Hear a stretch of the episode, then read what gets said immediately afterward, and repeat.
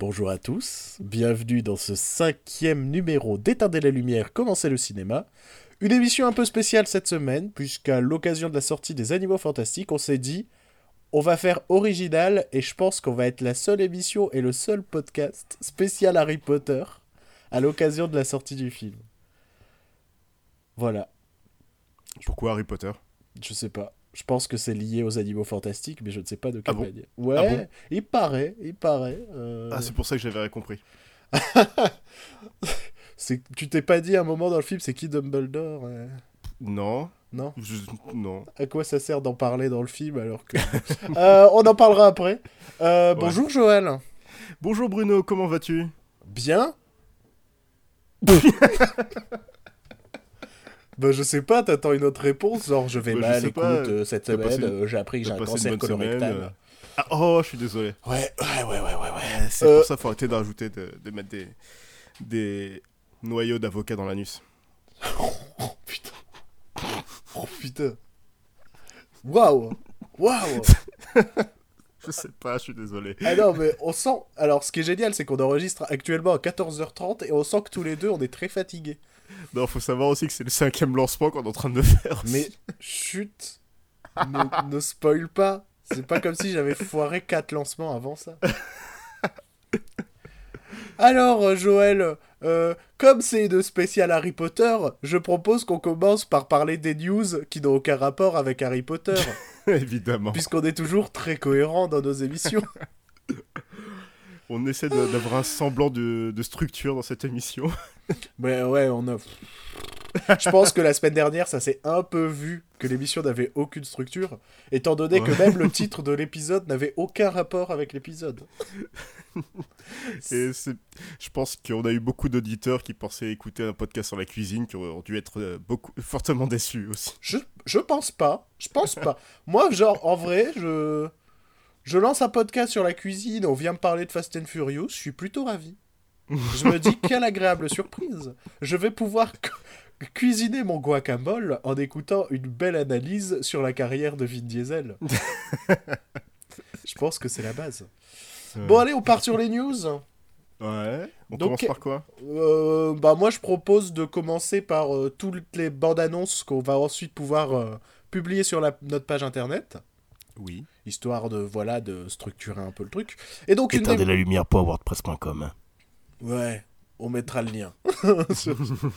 Euh, une des premières bandes annonces, moi, qui m'a bien plu cette semaine, c'est euh, la bande annonce d'une série. Ouais. Euh, qui va être diffusée à partir du 13 janvier sur Netflix et tirée de romans que j'aime beaucoup.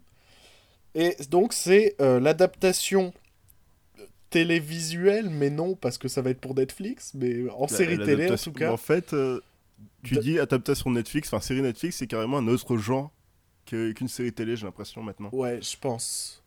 Et ça va être l'adaptation de, des désastreuses aventures des orphelins Baudelaire, Mhm. qui avait déjà été adapté en 2004 ou 2005, je crois, 2004, euh, avec euh, Jim Carrey dans le rôle du comte Olaf. Et Ouais. ici, c'est euh, Neil Patrick Harris qui reprend le rôle.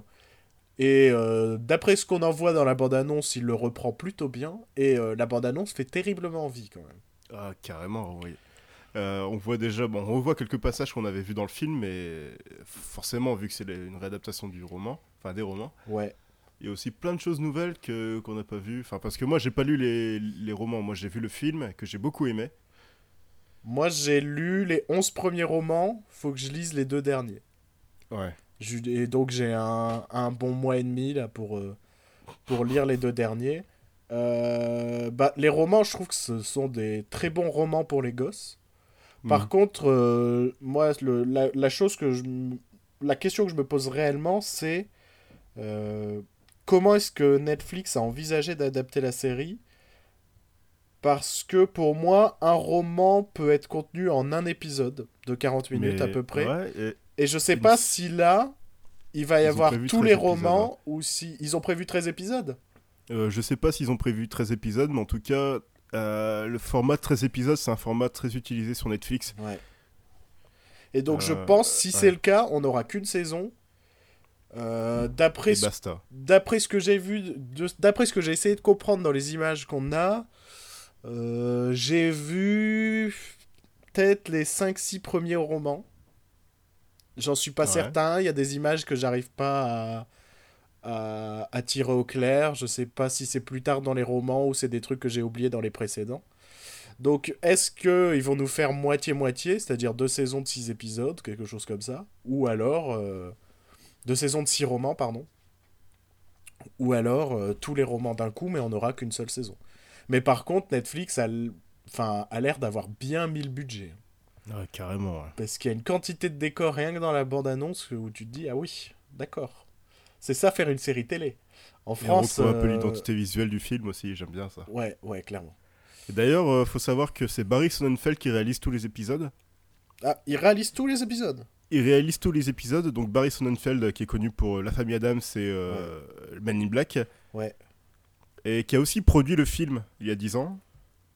Donc, Donc, euh, Donc on est encore avec quelqu'un qui connaît le l'univers, quoi. qui, qui connaît l'univers, ce qui est, Et ça est montre, très bien. et ça montre une envie de de de- d'adapter ces bouquins. Dans le Oui. sens où il avait déjà produit le film original qui n'avait pas suffisamment marché pour des suites. Ouais. Et, euh, et ça montre que le mec, bah, même dix ans après, il s'est dit non, il faut qu'on fasse la suite, il faut qu'on adapte ces bouquins et qu'on finisse l'histoire qu'on a commencé. Et en ça, je trouve ça cool. Ouais. Euh, autre bande-annonce qui est sortie cette semaine, mais que je n'ai pas vue, je sais pas si tu l'as vue. Je l'ai regardé, ouais. Euh, c'est la bande-annonce de School Island. C'est Kong Skull de Island School Island, non? Skull Island. Kong. Kong Skull, Skull Island. Vas-y, je se la pète l'américain. Euh, alors la bande-annonce, c'est- enfin pour moi, euh, déjà les premières bandes-annonces m'avaient pas mal, euh, pas mal plu. J'adore, j'adore le, la photo du film. Ça fait très film années 70, enfin de film Bah, de Vietnam quoi. Ça fait surtout Apocalypse Now. Oui, voilà, et ça j'aime beaucoup. Et moi, j'explique, hein, je n'ai pas vu la bande-annonce parce que la bande-annonce précédente m'a déjà bien plu et m'a déjà suffi pour avoir envie de voir le film. Et, et souvent, les dernières bandes-annonces là qui arrivent sont les bandes-annonces 100% spoil. Il Et- sort quand d'ailleurs? Et j'ai envie de me limiter. Je sais pas du tout. On sent l'émission qui est prête ou pas là? Les mecs, ils parlent d'un film, ils ne savent pas la date de sortie. Mais euh, il y a un truc qui m'a qui, qui m'a pas mal marqué dans cette nouvelle bande-annonce, c'est euh, le, le ton qui est complètement différent de celle d'avant. Ah ouais? C'est que là, on avait des bandes annonces très sérieuses, euh, très proches de Godzilla, Ouais, vu que ça se passe dans le même univers, tout ça. ouais. Mais là, on a la présentation d'une- d'un personnage qu'on n'avait pas vu avant, c'est le personnage incarné par John C. Reilly. Ouais, moi je savais même pas qu'il était dans le film. Bah, moi non plus. Et il joue un personnage comique. Et du coup, on a pas mal de. Enfin, pas des vannes, mais on a. On a pas mal sa, présence dans la bande-annonce, du coup c'est une bande-annon- une bande-annonce assez comique. Enfin pas assez comique, mais plus comique que celle d'avant. Est-ce que c'est pas comme pour le, le Kong de Peter Jackson où au final bah, t'as le perso de Jack Black qui est un peu plus genre euh, rigolo et fouine Ouais. qui, qui venait équilibrer avec les autres persos et l'acteur aussi le mec qui jouait l'acteur euh, dans le film c'est difficile j'ai oublié le nom de, de, de ce comédien Adrien Brody non Adrien Brody c'est le scénariste C'est le, scénariste, ouais. non l'acteur le mec qui joue le cliché de l'acteur de, des- des films de l'époque en fait Je me rappelle plus. Et bah lui aussi c'est un élément comique, mais le reste des persos c'était que des persos sérieux en fait. Hmm. C'est histoire un peu de donner euh, des respirations à travers le film, je pense. Ça doit être ça. Voilà. D'ailleurs, euh, d'ailleurs, pour ceux qui connaissent Tim Eric, il y a une référence à Dr. Steve Brawl euh, sur, dans la bande-annonce. il y a vraiment une vraie référence? Bah, en fait, tu vois le personnage de John C. Reilly de dos à un moment, Ouais. et sur ça, il y a une jaquette, et sur sa jaquette, il est marqué For Your Health. Oh merde. Oh merde. Ah c'est trop bien. On, on va être deux en France à comprendre la référence. Ah c'est trop bien. Ah merde. On mettra. Pff, Ouais, si, on mettra quelques extraits de Steve Brawl sur, euh, sur, le, sur notre site internet. Ça, ça ne vous fera pas rire parce que ça nous fait rire, nous. Hein, euh, je rappelle, on a déjà dit dans une émission précédente que, en tout cas, moi, j'avais un humour particulier. Et euh, ouais, on vous mettra des extraits, c'est particulier, mais c'est drôle. Pour ceux qui ont un humour particulier. C'est de l'anti-humour. C'est Ouais, complètement. absurde et c'est complètement surréaliste. Euh, encore euh, quelques news avant de passer au vrai dossier de la semaine? Euh, oui, alors, c'est la sortie vidéo de Don't Breathe. Donc, il me semble que tu avais fait une critique rapide il y a quelques temps. Enfin, Ouais, il me semble. aussi. Ou alors c'était peut-être dans une de nos discussions. euh, Parce qu'on a des discussions en off aussi, donc on a double émission en réalité. Euh, donc euh, il y a eu quelques infos sur le- la suite. Il y a une suite qui est prévue. Ça n'a Toujours aucun sens de faire une suite, mais bon. Mais d'a- d'après Sam Raimi et Federa Alvarez, c'est qu'ils veulent faire une suite qui soit complètement anarchique, euh, enfin qui qui bouscule complètement l'idée de la suite. Mais il devait pas déjà faire une suite à Evil Dead? Mais oui, moi je veux qu'ils fassent une suite à Evil Dead avant de faire une suite euh, à Don't, Don't Breathe. Surtout que dans Brace, il y a vraiment une conclusion à la fin. Enfin, Ouais. il y a une happy end de merde à la fin, ça suffit en fait. Peut- Je l'ai pas vu euh, Don't Breathe. Euh, Bah voilà quoi. Non mais en Euh, gros c'est basique ouais. de chez basique comme film donc je...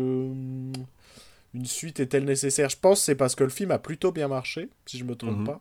Mais je Ouais, pense c'est avec- surtout ça qui motive en fait. Ouais, ça- le budget devait être euh, très bas, donc euh, la- le Ah. succès est plus facile aussi. Ah clairement, hein, les décors ça Ouais. consiste en euh, une rue et puis une intérie- un intérieur de maison quoi. Hum. C'est à peu près tout. Et la maison, elle est pas, euh, elle est pas hyper stylisée en plus. Ça fait vraiment genre vieille maison américaine et c'est tout. Donc euh, le budget devait pas être immense et le film a été suffisamment rentable pour que Sam Raimi se dise bon, moi ça fait un moment que j'ai pas fait un succès, alors on va peut-être, euh, on va peut-être, hein, me rapporter de l'argent. Il a pas cartonné le Oz? Pas plus que ça. Putain, j'avais Ouais. oublié qu'il avait fait Oz. Ouais, Oz qui est un remake de l'armée euh, des ténèbres. Ouais, mais dans le monde du magicien d'Oz. Euh, Voilà. Euh, du coup aussi, il y a deux autres news par rapport à ça. Ouais. Euh, Fede Alvarez a été choisi, enfin a été confirmé pour la suite de Millennium, Ouais. qui sera adapté du quatrième roman, donc celui qui n'a pas été écrit par Stieg Larsson puisqu'il est mort avant de l'avoir fini. D'accord. Donc celui qui n'a pas été adapté du coup. En espérant qu'il soit meilleur que les deux autres. Ah ouais, je, j'ai- je crois que j'ai vu le troisième. Moi, Enfin, j'ai pas particulièrement aimé les suites. euh, euh, hmm. Je sais pas, c'était pas des vraies suites en fait. C'est- C'est des autres histoires. euh, C'est plus sur le background des personnages qu'autre chose en fait. Et, Ok. et ça m'intéressait pas plus que ça. Donc le quatrième, je sais pas du tout de quoi il parle. Moi non plus. Et euh, euh, ouais. Millennium, c'est vraiment le truc où sur le coup j'aime bien, mais à chaque fois que j'y réfléchis, je suis ouais. Je- ouais, est-ce que j'ai envie de le revoir? Est-ce que j'ai envie? Non, c'est chiant, mais c'est pas mal, mais c'est chiant. Ouais. Mais ouais, on sait pas que da- si Daniel Craig et Rooney Mara vont revenir. C'est Et- toujours le souci avec Daniel Craig. À chaque fois, il fait Alors, croire qu'il revient pas, mais il revient. Et Sony va lui donner 100 millions de dollars quoi. Putain, 150, non? Euh, Mais je crois, plus, je crois mais- qu'il a désaffirmé les 150 millions de dollars pour le prochain James Bond. Mais- Parce qu'on mais- explique euh, nos vannes, mais... je crois qu'il a dit non. hein. Je crois qu'il a dit non, c'est du bullshit. mais comme il avait dit que c'était du bullshit, qu'il avait un caméo dans Star Wars. Et du coup, Sam Raimi a aussi donné une info pour le film de Last of Us, qui est Ouais. attaché. ouais, et, bah, le film est toujours en suspens, quoi. Ouais, mais de toute façon, il existe, il s'appelle Logan. Puisque euh, dernièrement est sortie euh, une nouvelle affiche pour Logan. Euh, ouais, et ouais. Et ça peut être la jaquette de The Last of Us en fait. et je fais ouais, bon, bah ma théorie est vraie, hein. Ma théorie est vraie. C'est... Ils sont en train de nous faire le film The Last of Us en fait avec Logan. C'est ça. Ça peut être intéressant, hein, mais euh, c'est déjà le film The Last of Us quoi. Ouais. C'est bon? Et, je vais conclure sur euh, Sam Raimi en disant que H contre Evil Dead, parce que j'ai rattrapé mon retard. C'est Ouais. vraiment la meilleure. c'est c'est la, la série la plus drôle du moment. Ah, il faudrait que je continue. Il faudrait que je reprenne. Et une info complètement folle. Attention, un truc attention, hein. Attention, si c'est pas suffisamment fou, je te jette un caillou à distance. Ça n'a aucun sens. Ouais. Donc, euh, Warner, qui a euh, produit euh, le film Lego, Ouais. euh, est en Minecraft en préparation. Minecraft, Ouais, le film Minecraft, l'adaptation ouais. du jeu vidéo. Réalisé par Rob McElhenney. Alors, il faut expliquer qui c'est, parce que nous, on le Rob connaît. McElhenney, Rob McElhenney est un, créa- un créateur et aussi acteur de la série euh, It's Always Sunny Philadelphia. Ouais. Une euh, série comique qui date, euh, qui a 11 saisons que personne ne connaît, Et qui est pourtant super drôle. qui est super drôle. Et C'est genre Friends, mais avec des gens pas sympas et sales, et connards et égoïstes, Et, euh, mais qui s'aiment bien, mais qui se détestent quand même. Ouais. Et quand tu regardes les premières saisons, tu te rends compte qu'ils étaient à peu près normaux au début. Ouais, ouais, ouais. C'est, ils se dégradent au fur et à mesure des saisons, c'est très drôle ça. Et donc euh, Steve Carell va rejoindre le film Minecraft. Et, pff, Je comprends Je- pas. je- non, ça- ce qui devait être à la base un film réalisé par Sean Levy, donc euh, le réalisateur de La Nuit au musée et d'autres films familiaux très sympathiques, j'ai envie de dire. Et de Stranger Things maintenant. Ah oui, c'est vrai qu'il produit Stranger Things. Et il a réalisé euh, au moins la moitié des épisodes. hein. Ouais, je- ouais, c'est vrai. ouais. Donc, euh, ouais. Mais je Ouais, comprends bon. pas comment Steve Carell va se retrouver dans un film Minecraft. Je vois pas comment est-ce que tu peux faire un film Minecraft. Je... Surtout qu'il va pas être en animation, il va être en live, non? Je sais pas du tout. Je pense qu'il va être en animation, c'est pas possible. C'est pas possible de faire un film Minecraft. euh, Bah, euh, je sais pas, toute l'identité visuelle de Minecraft est sur le côté cubique. Ouais, donc soit ils font un décor cube et c'est marrant. c'est genre seul au monde où un mec se, se réveille sur une île cube, où tout est en cube. T'imagines? Et genre il fait mais quel- Mais qu'est-ce que c'est que cette merde? Moi je veux bien voir seul au monde avec Steve Carell. Si c'est seul au monde avec Steve Carell, ça va me faire rire. Avec le ballon en forme de cube. Wilson en cube. Wilson en cube quoi. Voilà, c'est fini. Ouais, ces nouvelles nous ont bien euh, motivés et mis le baume au cœur. C'était vraiment d'excellentes nouvelles. Enfin, s'il y avait des bonnes nouvelles dans le lot, c'est juste que... euh, voilà. Ouais. Prêt. Et on et on n'a pas parlé de la bande-annonce de Valérian. Non, allez, on enchaîne. Alors, euh, prêt Prêt à entamer le gros dossier de la journée? Oui, qui est? Qui est la liste de Schindler. Pour ou contre Harry Potter et la liste de Schindler. Oh merde Oh merde, j'ai envie de voir un peu. Harry Potter durant la Seconde Guerre mondiale. Oh, en plus, le méchant de la liste de Schindler, c'est Ralph Fiennes. Mais c'est non mais c'est oh mais c'est lié mais c'est oh, je suis sûr. Alors si il existe un fake trailer sur YouTube, on vous le mettra sur la page Facebook. C'est quand même Ralph Fiennes et tout, il y a moyen que quelqu'un ait fait un montage à liste de Schindler Harry Potter. Bon, on va entamer le dossier Harry Potter? Évidemment. C'est possible. Donc je vais vous expliquer à nos auditeurs ce qui va se passer. Euh, nous avons eu l'occasion de voir les animaux fantastiques. Et ce qu'on va faire, c'est qu'on va d'abord faire une micro-critique autour du film, garantie sans spoiler. C'est-à-dire qu'on on va rien vous divulguer, on va juste donner notre avis de façon très courte. Puis ensuite, on va parler de la saga Harry Potter en long, en large, en travers, en caractère gras, entre guillemets, avec des En parenthèses dehors, en dedans. en par devant, par derrière, comme vous voulez. Et en fin d'émission, on va avoir une vraie discussion autour des animaux fantastiques. Mais cette fois-ci, avec spoiler, on va tout Tous divulguer du film. Non, on va pas tout divulguer, mais on va en tout cas en discuter euh, Voilà. bien plus précisément. Et donc, vous pourrez partir avant, on vous permettra, on fera, on fera une petite pause à un moment pour vous dire fuyez, pauvre fou. Euh, parce que sinon, vous allez ouais. tout savoir du film. Sympa la réplique et référence à Dumbledore. Ouais, Dumbledore hein, de Jurassic Park. Évidemment. Ah là là, qui a dépensé sans compter. Bon, on y va, on va parler d'animaux fantastiques. C'est quoi le vrai parti. titre français en fait? C'est les animaux fantastiques. C'est tout? Ils ont pas mis le sous-titre. euh, euh, moi j'aurais mis les animaux fantastiques. Où c'est-il donc qu'on peut bien les trouver? Où que c'est qu'on peut bien les trouver, ce qu'il a là? Bah tabernacle Où, où, où sont-ils donc les animaux fantastiques, tabernacle Crise de caribou. québécois. Je suis sûr qu'ils ont traduit les Québécois. On va checker, mais je suis sûr qu'ils ont traduit. Bon, euh, donc Les Animaux Fantastiques est sorti euh, ce mercredi. Oui, et qui n'est pas encore sorti aux États-Unis. Ah, et est-ce qu'il est sorti en Angleterre? Parce que nous, il y avait beaucoup d'anglais dans la salle. Ah bon? Nous, il y avait vraiment pas mal d'anglais dans la salle. Et je me suis dit, attends, euh, à tous les coups, il est peut-être pas sorti en Angleterre, ou alors c'est juste le hasard qu'il y a euh, trois quarts de touristes anglais qui sont en France. Euh, Je connais pas la date de sortie des films en, en Angleterre. Je sais qu'aux États-unis, c'est le vendredi. Ouais. Donc En il sort aujourd'hui. Ouais, voilà. Pour les Américains. Bon, euh, donc sans spoiler, qu'as-tu pensé des animaux fantastiques? J'ai bien aimé. Merci Ouais, Non, j'ai bien aimé. Alors, euh, il y a deux trois trucs que j'ai moins aimé. Ouais, bah moi, Il y a. ouais. bah, il y a bah, les- Oui. les trucs précis, on évite pour le moment. Bah, il y a le. Enfin, il y a un truc que j'ai. Enfin, j'aime pas Eddie Redmayne. Je comprends pas. Ouais. Je, je, je comprends pas l'acteur. Je comprends pas pourquoi il a de l'attrait. Je. Alors moi, j'ai toute une analyse sur le sur Eddie Redmayne et son jeu, mais elle sera dans la deuxième partie. D'accord, parce que. J'ai su- comment?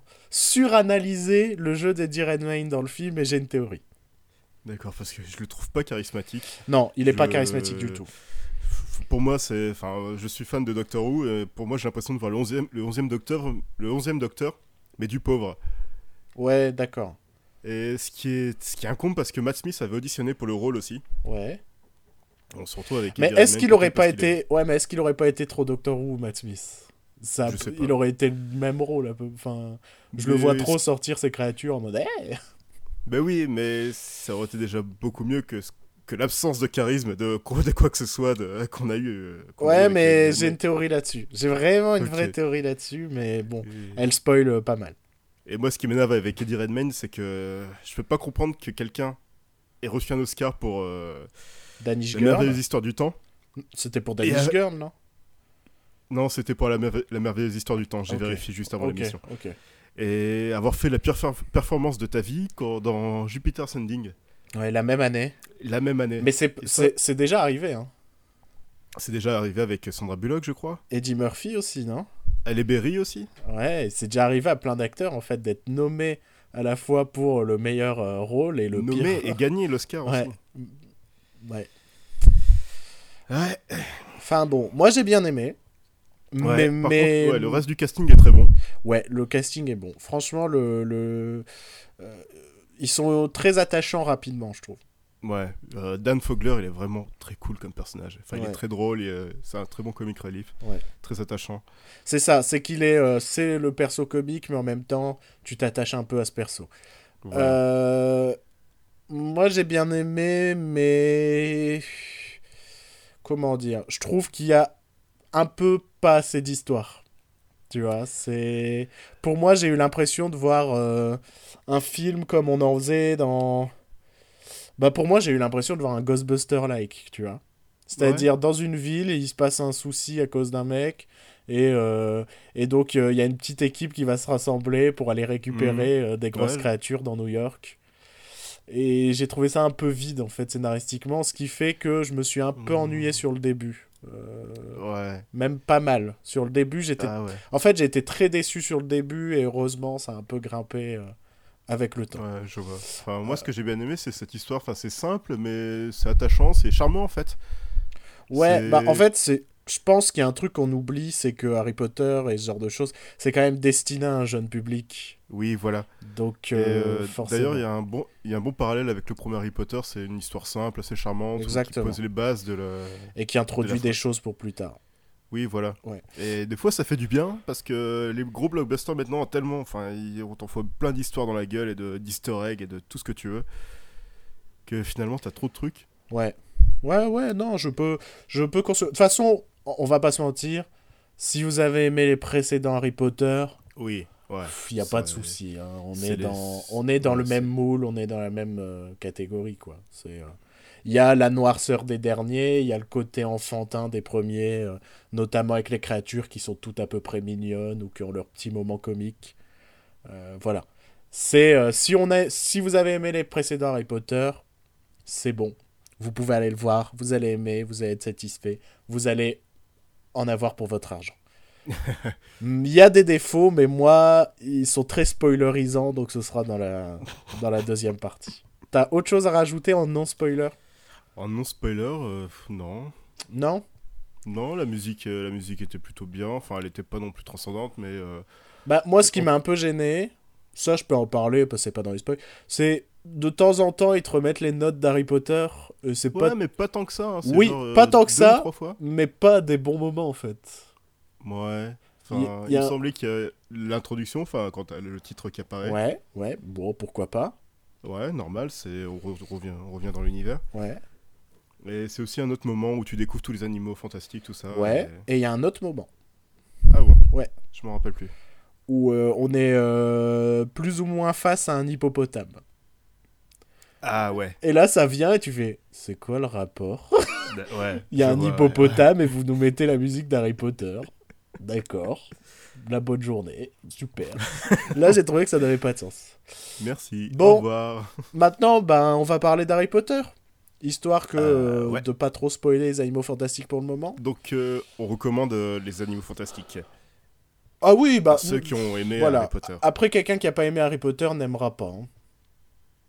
Ouais, c'est sûr. ouais. Bah, moi, j'étais avec un ami qui n'aime pas particulièrement Harry Potter. qui n'a pas Je particulièrement aimé ce film. Je vois qui est cette personne. Voilà. Il a pas soufflé pendant le film, mais Ça devait être tellement dur pour lui. à la sortie, il était en joie de vivre un peu. On part sur le dossier Harry Potter? Ouais. Donc, j'ai tenté de le diviser en plein de catégories, histoire qu'on Ouais. n'aille pas n'importe où, qu'on n'analyse pas film par film, mais qu'on se pose des questions autour de ces films. La première question étant la plus simple. Parmi les huit films Harry Potter, donc les animaux Ouais. fantastiques non inclus, hein, c'est juste qu'il y a le 7,5 et le 7 euh, et Le demi 7 deux. partie 1 et 7 C'est- partie voilà, parce que 7,5 ça marchait plus en fait. Euh, donc la question est simple. Quel est le meilleur film de la saga? Alors pour moi, c'est clair, c'est Le prisonnier d'Azkaban. On est d'accord, mais C'est. Mais. C'est Mais. pas la meilleure adaptation. ouais, et surtout en fait, j'ai- j'ai. Il il y a quelques mois, on s'est refait l'intégrale Harry Potter, Ouais. avec notamment ce pote qui n'aime pas particulièrement Harry Potter, mais qui aime bien Harry Potter 3. Et j'ai eu cette réflexion en regardant la saga dans son entièreté, c'est-à-dire que ce Harry Potter, c'est vraiment le donc Harry Potter et le prisonnier d'Azkaban, c'est vraiment un truc à part, c'est vraiment Ouais, euh, Totalement, ouais. un- un film en lui-même sur le voyage dans le temps, sur tout ça. Mais quand tu le regardes dans l'ensemble de la saga, il fait pas trop de sens en fait. il introduit Sirius Black, d'accord, mais l'esthétique est différente, le rythme est différent, la narration est différente, le dans la dans la cohérence de la saga, il marche pas en fait. Et c'est ça qui est très étrange de me dire que bah, le meilleur film Harry Potter, c'est le moins Harry Potter entre guillemets quoi. Mais c'est ça quand, on, quand un réalisateur assez autorisant qui est aux commandes. Ah oui, bah oui, non mais il a il a sa patte. Moi qui ai vu son adaptation de Donc Alfonso Cuarón, ouais, Alfonso Cuarón, donc le réalisateur de Graffiti dernièrement, enfin le plus récemment les, quoi, fils, son les dernier. fils de l'homme. Ouais, et j'ai vu, je sais plus, je sais plus le nom de, de- de- de- du film que j'ai vu, mais qui se passe dans un orphelinat, etc. Et euh, donc d'Alfonso Cuarón, et qui avait euh, cette même esthétique que... Tout euh, Tambien Non, pas du tout. pas du tout. Itu... Non, non, Itu Mavia Tambien, c'est pas du tout la même ambiance. Non, je sais plus, je l'ai pas vu. Euh, bah attends, je recherche le titre, mais en gros, il y avait exactement cette esthétique qu'on retrouve dans Harry Potter 3. Et tu comprends Ouais. qu'en fait, il a été choisi pour faire Harry Potter 3. Euh, quand tu le vois, euh, c'est d'une logique. On sent que je cherche en même temps, non? Oh, ça se voit, ouais. Pas du tout. Et- Et donc, c'est La Petite Princesse. D'accord. Qui est un film de 1995 euh, d'Alfonso Cuarón. Et euh, on est vraiment dans cette même esthétique. Si vous avez aimé Harry Potter 3, vous pouvez jeter un petit coup d'œil à, à ce film-là. Qui, On mettra la bande-annonce sur le site. Ouais, évidemment. Et, euh, et je comprends qu'il l'ait choisi pour faire Harry Potter 3. Mais par contre, ouais, il y a souci que le, le film n'est pas cohérent dans le dans cet univers, quoi. Il semble étrange, il semble sortir de nulle part, en fait. non, mais c'est vrai, hein, quand... Non mais, euh, non, mais avec ce film, tout change d'ailleurs. euh, les costumes, les, euh, les décors, tout a changé avec ce film. Ben, déjà, il leur a... Pour le reste- ils avaient pas leur cap, ils avaient pas tout ça, quoi. C'était vraiment... il, il, comment il, transgre- il transgresse le, le, les codes des précédents Harry Potter. Et Ouais. les Harry Potter qui ont suivi n'ont pas respecté ce qu'il a imposé, en fait. Euh, oui et non. Ils ont quand même gardé le. ouais, ils ont gardé le design, les- ce genre de choses. Par, Mais, euh, par exemple, Fleetwick qui a changé entre le 2 et le 3 ouais. et qui a gardé le même design depuis euh, bah, à partir du 3 quoi, Ouais. jusqu'à la fin. Il est devenu beau gosse. Avec sa petite coupe. euh, je crois qu'il a une petite coupe au bol ou une connerie comme ça. Une petite coupe au bol, des petites lunettes, une petite moustache, petit Dégueulasse. costard, petit costard noir. Quel bel homme.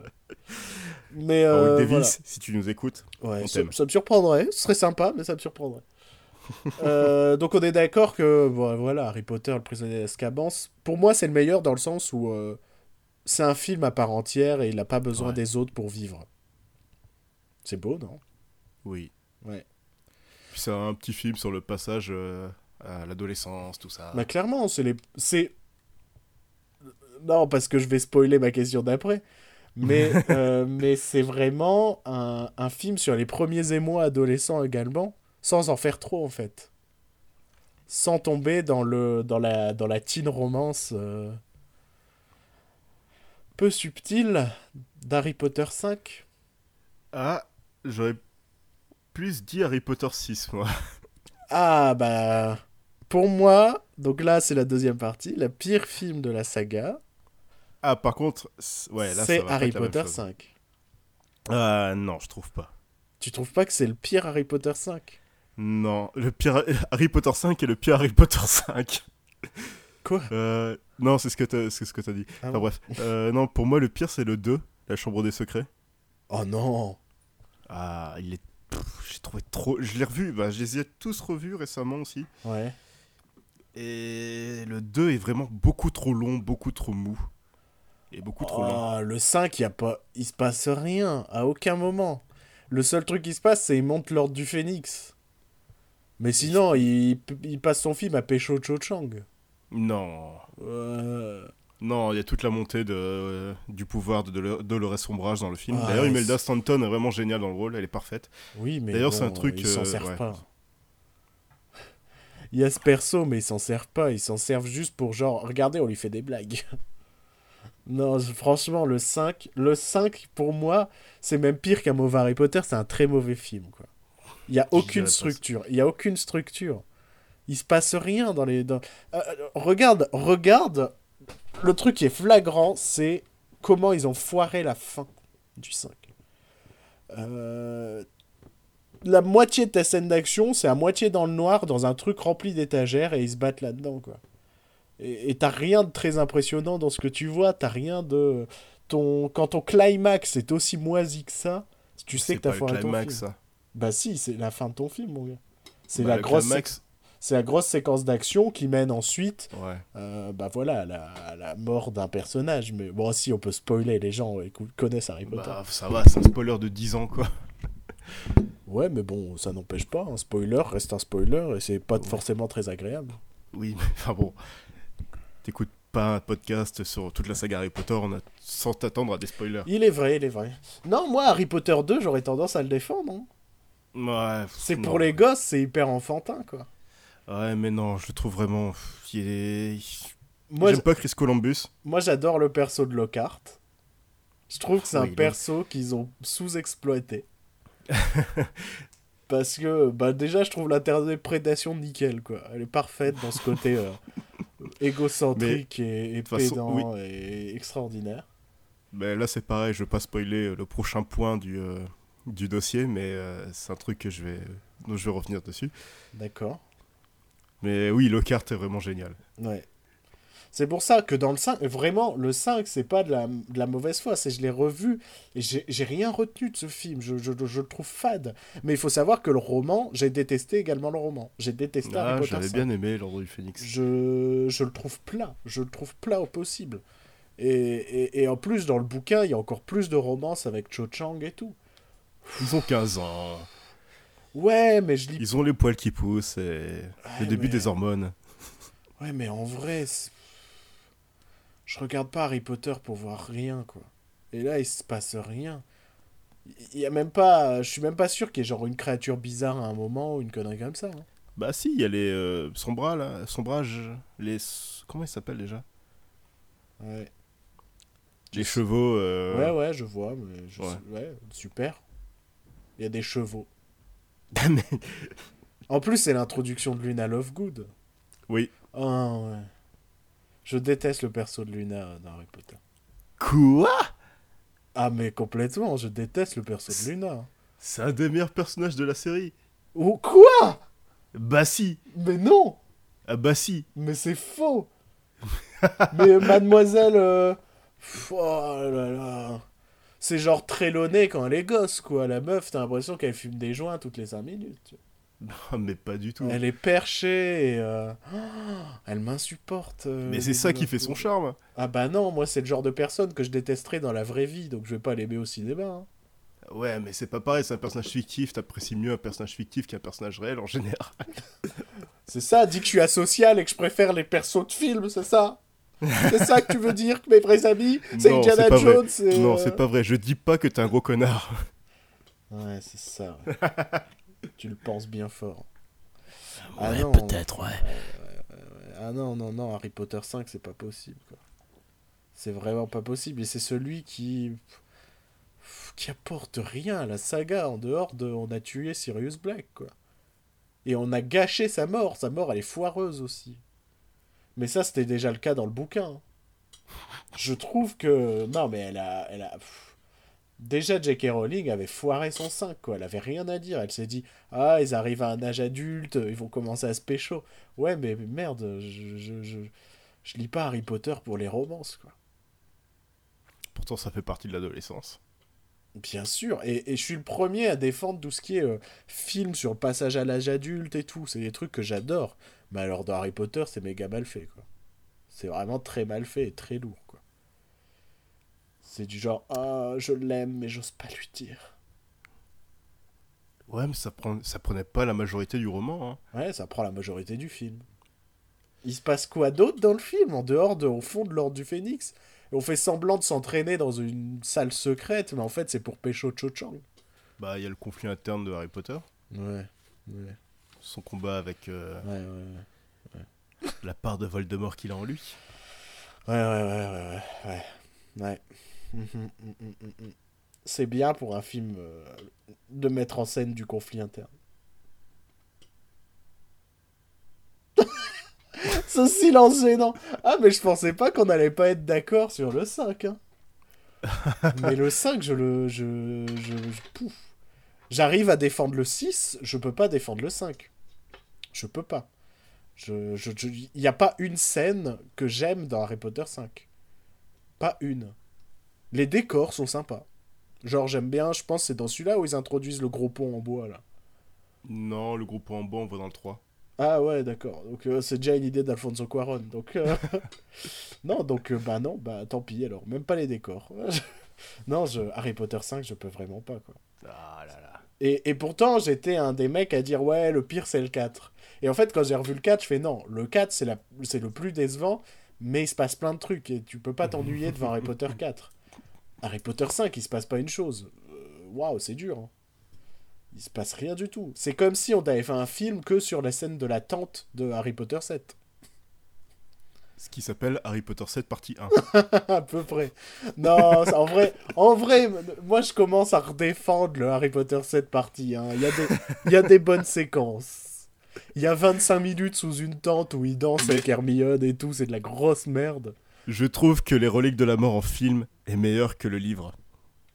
Bah moi j'ai pas un mauvais souvenir particulier du livre. hein. Je trouve que le livre est trop chiant et j'ai pas aimé la fin. Et je pense que le film a peu, euh, a peu redressé le- la situation. La Enfin, fin, l'épilogue? Non, pas la fin, l'épilogue, la fin, euh, le, la- bah, le Ah, climax entre dans- Voldemort dans- et Harry ouais, Potter. dans- ouais, dans la pièce blanche là. Voilà qui. Non, non, non, le combat final entre Voldemort et Harry Potter qui est très décevant dans le livre. Ouais, C'est juste euh. Harry Potter qui dit Ah, ben en fait, t'as pas été aimé dans ta vie Et c'est tout. ouais, c'est pas mal. Et voilà, c'est 15 ans de ta vie sur. euh, oh, bah en fait, euh, t'es juste un bébé qui n'a pas eu d'amour. T'es méchant, T'es t'es juste vilain. t'avais pas d'amis, tes amis, tes amis c'était les persos que tu voyais dans les films. Ah. Je pense qu'il est temps qu'on parle d'Harry Potter, le personnage en lui-même, non? Non, on n'a pas dit. euh, Si, moi j'ai le planning devant moi. Attends. J'ai le planning devant moi, ma gueule. C'est à quel moment qu'on parle du meilleur élément des films? C'est juste après. D'accord. bah c'est bon, bon, on écoute. euh, on- D'abord, j'ai une partie sur laquelle j'ai écrit sur ma feuille Harry Potter, deux points, ouvrez les guillemets, ce sale connard qui fout jamais rien. Et c'est vraiment l'élément qui m'est le plus revenu en regardant euh, toute la saga, c'est qui a pour perso préféré Harry Potter Enfin, je trouve que tous les personnages qui sont autour de lui sont plus intéressants, ont des meilleurs backgrounds ou des meilleures trames, ont une meilleure évolution à travers la saga. Mais c'est un truc qu'on retrouve souvent dans, les, dans, les, dans, la fantasy, non? Le héros en lui-même, il est pas, c'est pas le plus intéressant à chaque fois. Ah bah oui, c'est euh, c'est comme Luke Skywalker dans Star Wars. C'est comme Luke Skywalker. Moi, j'adore Luke Skywalker, mais c'est vrai que c'est pas le. À côté, t'as Leia et, euh, et Han Solo qui sont quand même. Euh, bah, en fait, c'est c'est beaucoup plus charismatique. C'est aussi.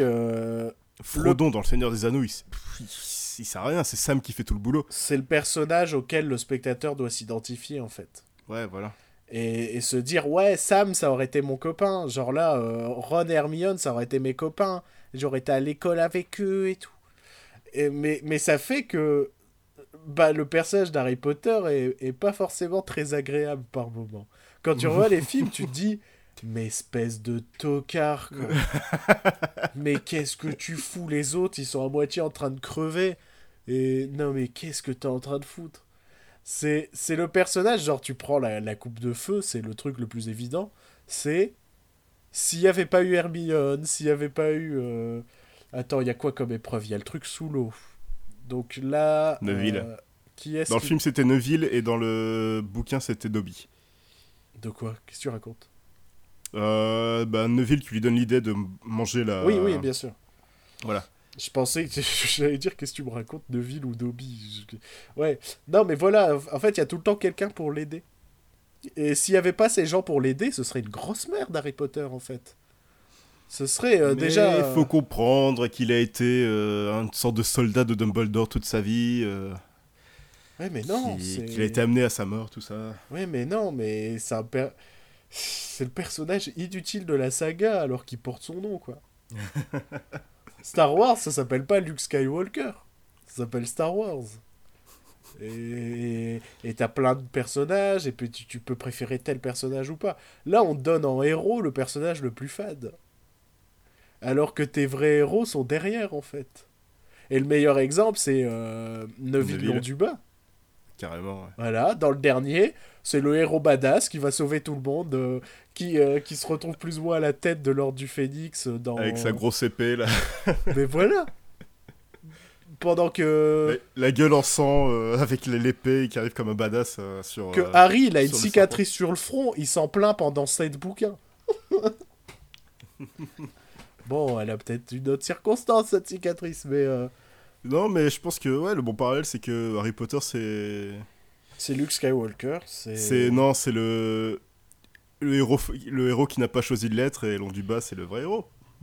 Ouais, mais c'est dur de suivre un mec qui a pas envie d'être le héros. ouais. Je le sens, je l'ai jamais senti combatif, tu vois. C'est pas en lui faisant dire de temps en temps une phrase comme "Mais on va aller casser la gueule à vol de mort." Que ça te le rend épique, tu vois. De dire, bah ouais, il serait peut-être temps de te réveiller, du con. Le gars, il a buté ta famille, t'as pas... As l'air moyen vénère, en fait. On a un peu le même problème dans les animaux fantastiques aussi. Ouais, ouais, ouais. J'y ai pensé également euh, dans les animaux fantastiques, mais on n'est pas censé spoiler sur les. Voilà. Donc, euh, un petit avant-goût de. voilà, voilà. Mais t'as déjà dit que Eddie Redmayne n'avait pas de charisme, donc on se demande de qui ça va parler. voilà, voilà. Donc bon, Harry Potter, c'est pas le, le meilleur élément de, de la saga. Mais alors, quel Harry Potter, serait... le MacGuffin de la saga. Mais alors, quel serait le meilleur élément de la saga? T'as vu comment j'ai bien... Euh, ah là Comment j'ai fait une belle transition, là? Et genre, je la casse pas du tout en parlant comme ça euh, pendant le... puis je vais baisser ma voix de plus en plus. et puis, les meilleures transitions, c'est quand tu dis que c'est une transition. Ouais, je pense. Hein. Tu vois, tu fais genre... Et maintenant, une transition. Là, c'est parfait. Alors, pour toi, quel est le truc qu'ils ont le plus géré dans la saga euh, Dans les films Dans les films, comme dans les bouquins, comme tu veux, fais-toi plaisir. Pour moi, dans les films, c'est le casting. Le casting est parfait, il n'y a vraiment rien à redire. Euh, Je suis d'accord. Le... Surtout le, le, casting adulte, il est canon de chez canon. Le casting adulte, c'est vraiment la crème de la crème du... des acteurs anglais et les acteurs anglais. Enfin, Alan Rickman. Euh, Euh... mais, euh, comment Ah. Maggie Minerva Smith McGonagall. Maggie, Smith. Dame Maggie Smith. Ouais. Euh, euh, Richard Harris comme Michael Gambon. Et d'ailleurs, euh, polémique, je préfère Michael Gambon. Ça dénonce. Ça dénonce, attention, ça dénonce à étaler la lumière. Ouais, non, mais vraiment le casting adulte et même le casting. J'allais dire casting enfant, mais non, c'est des ados dans le film. Bah, ils avaient Non, eu le pif pour avoir des mecs euh, charismatiques en fait euh, dès, le, dès le plus jeune âge. Oui, voilà. Et alors que. Tu Alors que peux pas ton héros c'est que- Daniel Radcliffe. non, ça va, je déteste pas Daniel Radcliffe, mais, euh, Non, il est cool quand mais, même. mais je Radcliffe. préfère un Rupert Green, si tu vois, en termes de charisme. et, euh, Le mec il devient rugbyman au fur et à mesure de Harry Potter. Non, mais t'as Ouais. vu la carrure qu'il a dans le dernier quand il a un t-shirt moulant Mais eh, mes aïeux. je, je me suis rassé là, il y a euh. J'en ai la culotte qui palpite. Non, mais c'est vrai que le casting, on, on peut rien reprocher au casting d'Harry Potter. quoi. On Non. peut reprocher plein de choses, mais euh, le casting, il est canon. ouais. Le casting, je pense, c'est une des sagas avec un, un casting les plus cohérents et consistants. Et qui se rajoute à chaque film et qui Ouais. est. Et, et que ça dénote pas, quoi. Tu te dis pas, ah merde, ils ont mis ce gars-là, quoi. Non, tout, ouais, toujours vraiment parfait. Et même dans les inconnus, genre, t'as euh, t'as Domhnall Gleeson qui vient vers la T'as fin d'Harry Potter. Gleason qui apparaît d'un coup. euh, Et qui euh, maintenant a une belle petite carrière, quoi. Donc, Et euh, maintenant qui est dans Star Wars. Non, mais voilà. Qui C'est, joue à des méchants de Star Wars. c'est quand même cool quoi de, de se dire que même parmi les, les jeunes acteurs débutants ils ont réussi à avoir le pif pour avoir des gens charismatiques Ouais. ah si il y a un défaut de casting Dis-moi. Ginny Weasley Ouais. parce que Harry la préfère quand même à Hermione et si autant elle était plus mignonne qu'Hermione je veux bien mais quand c'est Ginny Weasley c'est à dire la fille qui parle jamais qui se cache quand Harry est là et qui ressemble à une anglaise euh, classique en fait Enfin, a vraiment... non, mais c'est vrai, elle a ce type euh, très anglais, euh, très Ouais. adolescente lambda anglaise. Pour moi, ça passe pas très bien dans les derniers. Je trouve que leur relation sort de nulle part et c'est genre. Euh, Ouais, bah dans les bouquins, on doit se pécho, alors faut qu'on se pécho. Ouais, Peut-être parce qu'ils s'attendaient pas vraiment à ça euh, en écrivant les films. Non, je, pense, ouais, clairement. Et que J.K. Rowling a peut-être pas dû vraiment leur préciser que ça allait arriver. Ouais. Euh, moi, l'élément le, le- le plus réussi de la saga, c'est un peu lié à ce que tu dis, mais pour moi, c'est un personnage, et, et ce personnage, c'est Rogue. Oui, Parce alors oui. que Enfin, euh, Alan Alan Rickman, Rickman, est- ouais, il, est, il est- il né pour jouer Rogue. Fallait, euh, il est, il est parfait chez parfait dans le rôle, et, ouais. et, et même son histoire, elle est très bonne. Enfin, de, de, de, de, de- Au fur et à mesure des bouquins, c'est l'ennemi qui devient ami, quoi. Et, et ça, c'est un truc que j'aime euh, dans, la, dans les narrations, c'est quand à un moment, en fait, tu te rends compte que ton ennemi, c'est ton allié. Ouais. Et, et, et je trouve qu'ils ont qu'ils l'ont bien géré. Pour les gens qui avaient pas vu les qui avaient pas lu les bouquins, ça pouvait être un, un vrai doute. Tu vois, Mais de- c'était pas le premier choix de J.K. Rowling aussi, Alan Rickman? Pour le rôle? Il me semble que ça a toujours été Alan Rickman pour elle. Je sais pas, mais il est parfait. Et d'ailleurs, euh, enfin, ils ont toujours eu des discussions dès le début euh, sur le futur du personnage. Enfin, ça se voit dans le jeu de de- d'Alan Rickman, Non, ça qui sait. Ouais, ouais. Ça se voit dans le tu premier. vois Quand tu, revois, quand tu revois le premier, tout ça, tu te dis tout de suite. Tu sens qu'il y a un lien avec Harry, mais qui c'est pas forcément je suis le méchant en fait. Ouais. Tu vois? Et c'est ça qui est canon, et je trouve qu'ils ont géré le- leur perso euh, de Rogue. De là vient ce que j'ai appelé l'élément gâché de la saga. Mhm. C'est-à-dire ce truc que soit on aimait bien dans les bouquins ou dans les films, mais qui est sous-exploité et qui est euh, inexistant en fait. Enfin, pas inexistant, mais qui aurait pu être mieux en fait. Ouais. Et, euh, et moi, c'est un autre personnage qui était un de mes personnages préférés dans le bouquin. Euh, J'ai jamais trop su expliquer pourquoi, mais j'avais un lien fort avec ce perso-là, et euh, c'est Lupin. Ouais. Parce que euh, pour moi, Sirius Black reste l'oncle de Harry. Mais je trouvais dans les bouquins que Lupin, c'était la vraie image paternelle. Ouais. Totalement. ouais. C'était vraiment celui qui prenait Harry sous son aile. Et, et, et je trouve que dans les films, ils en ont fait juste un prof sympa qui, autant dans celui de Quaron, est très présent. Et Mais oui, dans... oui c'est ça, il y avait déjà les bases dans celui de Quaron. Forcément qu'il est très présent, parce qu'après, il a aussi sa trame en tant que loup-garou, tout ça. Oui. Mais Mais ils auraient pu euh, continuer à bâtir sur ces fondations-là pour continuer à faire. euh, exactement, parce que Lupin, c'est grandir le l'image personnage. Lupin, c'est l'image du père. Et moi, dans les, dans les bouquins, quand il meurt, je m'étais fait merde, quoi. Ouais. Merde, il y a Lupin qui est mort. Et, et pour moi, quand je lisais le bouquin, c'était comme s'il venait de perdre ce- son second père. Dans les films, c'est un personnage secondaire, quoi. C'était le prof qu'il aimait bien à l'école, qui, euh, qui était ami avec ses parents, et puis voilà, quoi. D'ailleurs, est-ce que dans le film, tu comprends vraiment qu'il est en couple avec Tonks Non, Qu'il s'attend non. enfant? Non, mais non, mais jamais. Mais Il y a juste un moment où il y a Tonks qui débarque et fait Oh, on a une bonne nouvelle au fait, Mais- je vais avoir. Ça s'est coupé. Alors, Non, moi, j'aimerais, j'aimerais bien savoir, parmi les gens qui n'ont jamais lu les bouquins mais qui n'ont vu que les films, ce qu'ils pensent du personnage de Tonks. Et qui est Tonks? À part la meuf aux cheveux mauves qui meurt avec Lupin. Et là, on apprend qu'ils étaient en couple. D'ailleurs, c'est ce qui a été un petit peu gâché dans le, le prisonnier d'Azkaban, c'est que on comprend pas vraiment dans le film que les euh, ah, j'ai oublié les noms des quatre personnages, enfin des quatre euh, de Potter, de James Potter, Remus Lupin, Ouais, Sirius Black et euh, ouais, j'ai des trous de mémoire, c'est horrible. ouais. Je vois pas, moi. Je- Mais si, je, à la solemnly swear that I'm not up to no good. Ouais, mais je sais plus. La carte du mar- les, ra- les maraudeurs, voilà, Les c'est ça. maraudeurs, ouais. Ok, tu voulais pas. parler de la carte du maraudeur, ok. Voilà, enfin, de l'histoire qui est autour de la carte du maraudeur. Ouais, c'est pas clair ça. Dans les films, c'est jamais expliqué, je crois. hein. C'est juste par la suite, tu comprends que. Enfin, ils donnent les surnoms aux personnages que tu dis, ah, en fait, c'est eux les maraudeurs, mais. Ouais, non, mais il y a plein Enfin, de dans trucs. le livre, tu sais dès le début, Mais- enfin, tu sais à la fin que les maraudeurs, c'était euh, ces quatre personnes-là. Est-ce qu'il y a un autre truc pour toi qui était gâché euh, dans cette saga? Euh, Alors, j'ai. euh, John Williams, le départ de John Williams après le troisième, j'ai trouvé ça très décevant. Ouais, clairement. Parce que le troisième a la meilleure musique de tous les films pour moi. Bah, et- D'ailleurs, euh, ouais, il est complètement à part, comme le film, il est complètement à Non, part mais par c'est ça. C'est que c'est ça qui est très étrange, le fait que le meilleur film ne soit pas un, un bon Harry Potter dans le ça- sens oui, saga du terme, quoi. C'est la- c'est la pire adaptation, mais c'est le meilleur film. C'est le meilleur un- film. C'est un truc à part. quoi. Euh, je pense qu'il n'y a pas assez de continuité visuellement. Et ça... Ouais, ça, c'est gênant. Sur les derniers, Euh, si, parce que c'est Bruno Delbonnel qui est resté. Ah sur, non, non, euh, c'est c'est- Delbonnel a... Delbonnel a, fait... a juste fait le 6. Sérieux?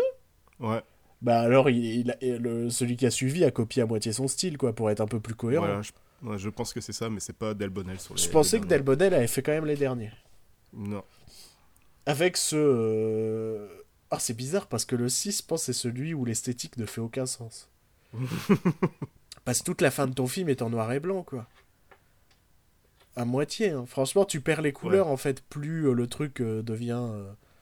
Bah, jusqu'à. En fait, le, le point culminant, c'est la mort de Dumbledore, qui est quasi en noir et blanc, en fait. Et en soi, c'est intéressant, mais, euh, mais c'est chelou quand tu t'en rends compte. C'est-à-dire, quand tu t'en rends pas compte, ça va, et d'un seul coup, tu fais Mais pourquoi le film est en noir et blanc? Euh, ouais.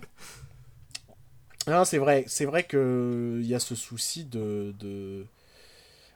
Bah, c'est ce souci de dire réalisateurs différents en fait, quoi. Donc, Ouais, euh, voilà, des et désirs différents et Et c'est quand même une bonne chose que David Yates soit resté jusqu'à la fin, enfin à partir du 5 jusqu'à la fin. Et qu'il continue à faire les animes fantastiques. j'en connais un qui ne dirait pas la même chose. Oui, mais bon, cette personne euh, ne, fait de- ne participe pas à ce podcast, donc euh, on se fout un peu de son avis. si tu nous écoutes d'ailleurs, Bah oui, il nous écoute. salut On t'embrasse. On te fait des bisous dans nos cœurs. Dans nos cœurs, quoi. Bon, c'est pas grave. Euh... Non, mais je vois l'absence de cohérence esthétique et même le Ouais. château qui est jamais le même. Et, euh, Bon, après, ça peut s'expliquer comme quoi le château est vivant et blablabla. c'est magique. Et c'est la magie C'est la magie. C'est super. C'est super, c'est la magie.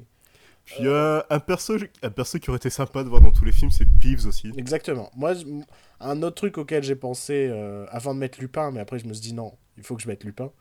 euh, les fantômes, en fait. De Bah manière oui. générale. Ils sont très importants. Enfin, ils sont pas importants, mais c'est une. C'est une. ré- C'est. c'est Comme j'ai dit euh, pour- par rapport au perso de John C. Reilly dans Bones de, de Kong, c'est un, une. res- Ça va être une. res- Les fantômes, c'était des respirations dans le bouquin en fait. Ils Ouais. avaient toute une petite histoire un peu marrante. Et, euh, et plus tard. euh, Enfin. Dans le 2, il y avait. C'était prévu en plus, j'ai vu les concept art, ouais. euh, l'anniversaire de euh, Nick Quasi sans tête, Ouais. qui est complètement supprimé du film, Ouais, bah ouais. Et était prévu dans le livre. Et c'est dommage parce que bah, j'aurais bien aimé voir John Cleese en fait dans tous les films. Non, mais c'est ça. Puis, puis les fantômes font, part... font partie des, des, des personnages récurrents, en fait, des, des Ouais. bouquins. Et même s'ils n'ont pas d'importance, ils font. C'est dans la consistance du... de, de l'œuvre, en fait. C'est... Ouais, voilà, par exemple, la. The, la, la, comment La grosse dame Non, pas la grosse dame, euh, ça c'est un tableau. Ouais, mais je pensais que tu penses, tu allais parler du tableau, en fait. Ah non, je parlais de, du fantôme de Serdaigle, la The Grey Lady, Ouais. qui, est, euh, qui, était, qui apparaissait aussi de temps en temps dans les livres. Mm. Et tu comprends qu'à la fin, c'était la fille de Rowena Serdaigle et qu'il y avait toute cette histoire autour du, euh, du diadème. Ouais. Et que, en fait, finalement, dans, le dans les films, tu la vois vite fait au début du premier. Ouais. Et après, tu la vois plus. Mais en fait, les fantômes, on les voit dans le premier. On voit ni quasi sans tête dans le 2 parce qu'il faut. euh, euh, à un faut- moment, il y en a un qui est pétrifié à travers Nick quasi sans tête ou un truc comme ça. Ouais, voilà, donc on a besoin de lui. Et, On euh, voit les fantômes qui se baladent et qui font des trucs un peu ouf euh, dans le 3. Ouais, mais c'est même plus les mêmes. ouais, c'est juste, euh, je crois, c'est juste les délires d'Alfonso Cuarón. Ouais. Et puis euh, c'est tout. Et après, euh, je Ils sais participent pas, même pas, genre un peu dans la bataille, genre. Je, suis- euh, je suis même pas sûr si on les voit dans le fond ou quoi que ce soit. Non, non. C'est, euh, ça fait partie. euh, Un autre personnage qui est un peu gâché, c'est Hagrid, hein, qui disparaît des derniers. hein, qui est... Qui, ouais, Il est quasi invisible dans les derniers. hein. qui est ce qui est dommage parce Ce que. qui est dommage, Hagrid, c'était pareil. C'était le petit bonhomme qu'on aimait bien. Enfin, le petit. Ah, c'est l'oncle sympa quoi. Ben, c'est ça. C'était le. le... C'était leur. euh, Quand il leur arrivait une merde à Poudlard, ben, ils On allaient se réconforter chez. Hagrid. Voilà. La, la scène des, des, des, des limaces dans Harry Potter euh, 2, Ouais. ils vont chez Hagrid pour se réconforter. Ouais. Ce qui, est, ce qui était logique dans les bouquins et dans les films, ça a disparu, ça. Ouais. Hagrid, c'est devenu le mec qui s'écrasait de plus en plus, qui avait peur euh, de, de, de la nouvelle direction quand il y a eu Ombrage et tout. Et, euh, et c'est dommage. C'est triste. C'est triste. Donc il y a des, soucis, euh, il y a des soucis là-dedans dans la, dans la gestion des personnages aussi, en fait. Ouais, mais après, il y a dû y avoir des coupes assez arbi- arbitraires aussi. Ah bah bien sûr. Mais De toute façon, bah, c'est- la, la question qui suit, c'est euh, euh, est-ce qu'une bonne adaptation euh, li- littéraire, on va dire, en film, euh, doit-elle être fidèle pour être bonne en fait? Euh, oui et non. Ouais, Je pense que du moment que tu captures l'esprit, que ton film est cohérent, ouais. euh, il, il devrait pas avoir de soucis normalement. Après, que un- bon bouquin fait pas forcément un bon film hein, en termes voilà, de rythme. c'est pour ça. Je sais pas, par exemple, les deux premiers pour moi c'est les plus chiants. Ah, je suis pas d'accord. fidèles. Je suis pas... Mais après, il y a la nostalgie qui parle des premiers Harry Potter. Oui, voilà, le... c'est pour ça que le premier Harry Potter, je lui donne un pass parce que c'est le premier qui pose l'univers. Puis t'es petit, t'étais content. Voilà, mais le 2, euh, oh, non, ça passe pas. le 2, si, ça Tu sais que c'est le plus long de, la- de toute la Ah bah saga bien sûr. Ah non, mais clairement, je sais que c'est le plus long. 2h40. Mais je pense que c'est je le, plus- je pense que c'est le plus fidèle en vrai. hein. Bah oui, c'est pour ça. Il y a Et à peu près toutes les quand je l'ai scènes. revu, Et je l'ai revu, euh, à peu près toutes les scènes, sauf la scène de l'anniversaire de Nick quasi sans tête, Ouais. malheureusement. Et euh, c'est pas dans. Quand je l'ai revu, et c'est quoi, quand je l'ai revu, au bout, au bout de deux heures, j'en avais marre, c'était trop long. Non, mais Et je ça peux. se voir- terminait je peux-. Je peux voir, mais je pense qu'une bonne adaptation doit être libre de, de l'œuvre. Parce qu'à un moment, il faut créer du rythme. Et, et tu comprends que, genre, les fantômes ont sauté ce genre de choses parce que ça servait à rien. Au pire, ils pouvaient les Ouais. mettre en clin d'œil dans le fond, mais. euh, Oula, il y a de l'orage, moi, chez moi. Ouais. On n'aurait pas forcément tilté que euh, il y avait euh, Nick quasi tête dans le fond, ce genre de choses. Et ils se sont dit, oh, ça sert à rien si on, si on prend les fantômes pour juste les mettre dans le fond, ça sert à rien. Donc Ouais, mais ça fait partie de l'univers, enfin, c'est. euh, c'est le souci de. Ouais. de euh, Je pense que c'est ça en fait. Quand t'adaptes, il faut être cohérent sur l'univers, cohérent sur la trame, mais pas être à 100% dans le truc. Quoi. Tu peux pas en fait. C'est juste que tu peux pas. ton bouquin, euh, les Harry Potter, ils font les derniers, ils font quoi 700 pages par là? Euh, 700 pages en un film de 2 heures, ben. pff, Il y, a des- il y a des pertes. ah bah clairement, t'es obligé. Comme la fait. salle, la salle de Hermione. euh, Bah t'as tout- tout- toute la trame ouais, d'Hermione et, ses, toute la euh, trame- et les, elfes, de, maison. de Poudlard. Euh, mais après, en même temps, c'est pas utile particulièrement pour la, pour la trame, quoi.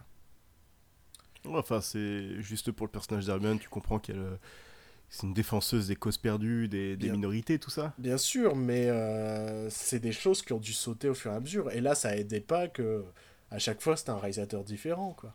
Ouais. Donc c'est ça le souci, c'est qu'à chaque fois, on perdait. Le réalisateur faisait des choix, donc il y avait des éléments qui n'étaient pas mis. Sauf que plus tard, il devait servir. Alors le réalisateur, il introduisait des éléments qu'on était censé déjà connaître. Et donc le film devenait trop long, alors il devait couper des éléments qu'on était censé Ouais. savoir. Ce qui est dommage parce que c'est le même scénariste pour tous les films, sauf le 5 aussi, par Ouais. contre. Ben, Il y a ce souci, par exemple, de Cho Chang qui sort de nulle part. Ouais. Euh, Colin Crivet, qu'on revoit normalement de temps en temps. Qui Euh, Cédric Diggory. Mais ce qui est dingue pour Colin Crivet, c'est qu'il disparaît, qu'il y a un autre personnage qui a été Ouais. créé pour le film qui s'appelle Nigel, Mm. qui le remplace en fait, qui remplace Colin Crivet, son frère. C'est fou. Ouais. Et que ce personnage, ce personnage-là meurt dans le dernier à la place de Colin Crivet, Ouais. Vu que Colin Crivet a complètement disparu. Mais c'est su- super chelou. Ouais. Après, dans Harry Potter, il y avait eu aussi le souci avec un des acteurs qui joue ou Crabbe ou Goyle, je sais plus, Ah oui. euh, qui est allé en, en tôle.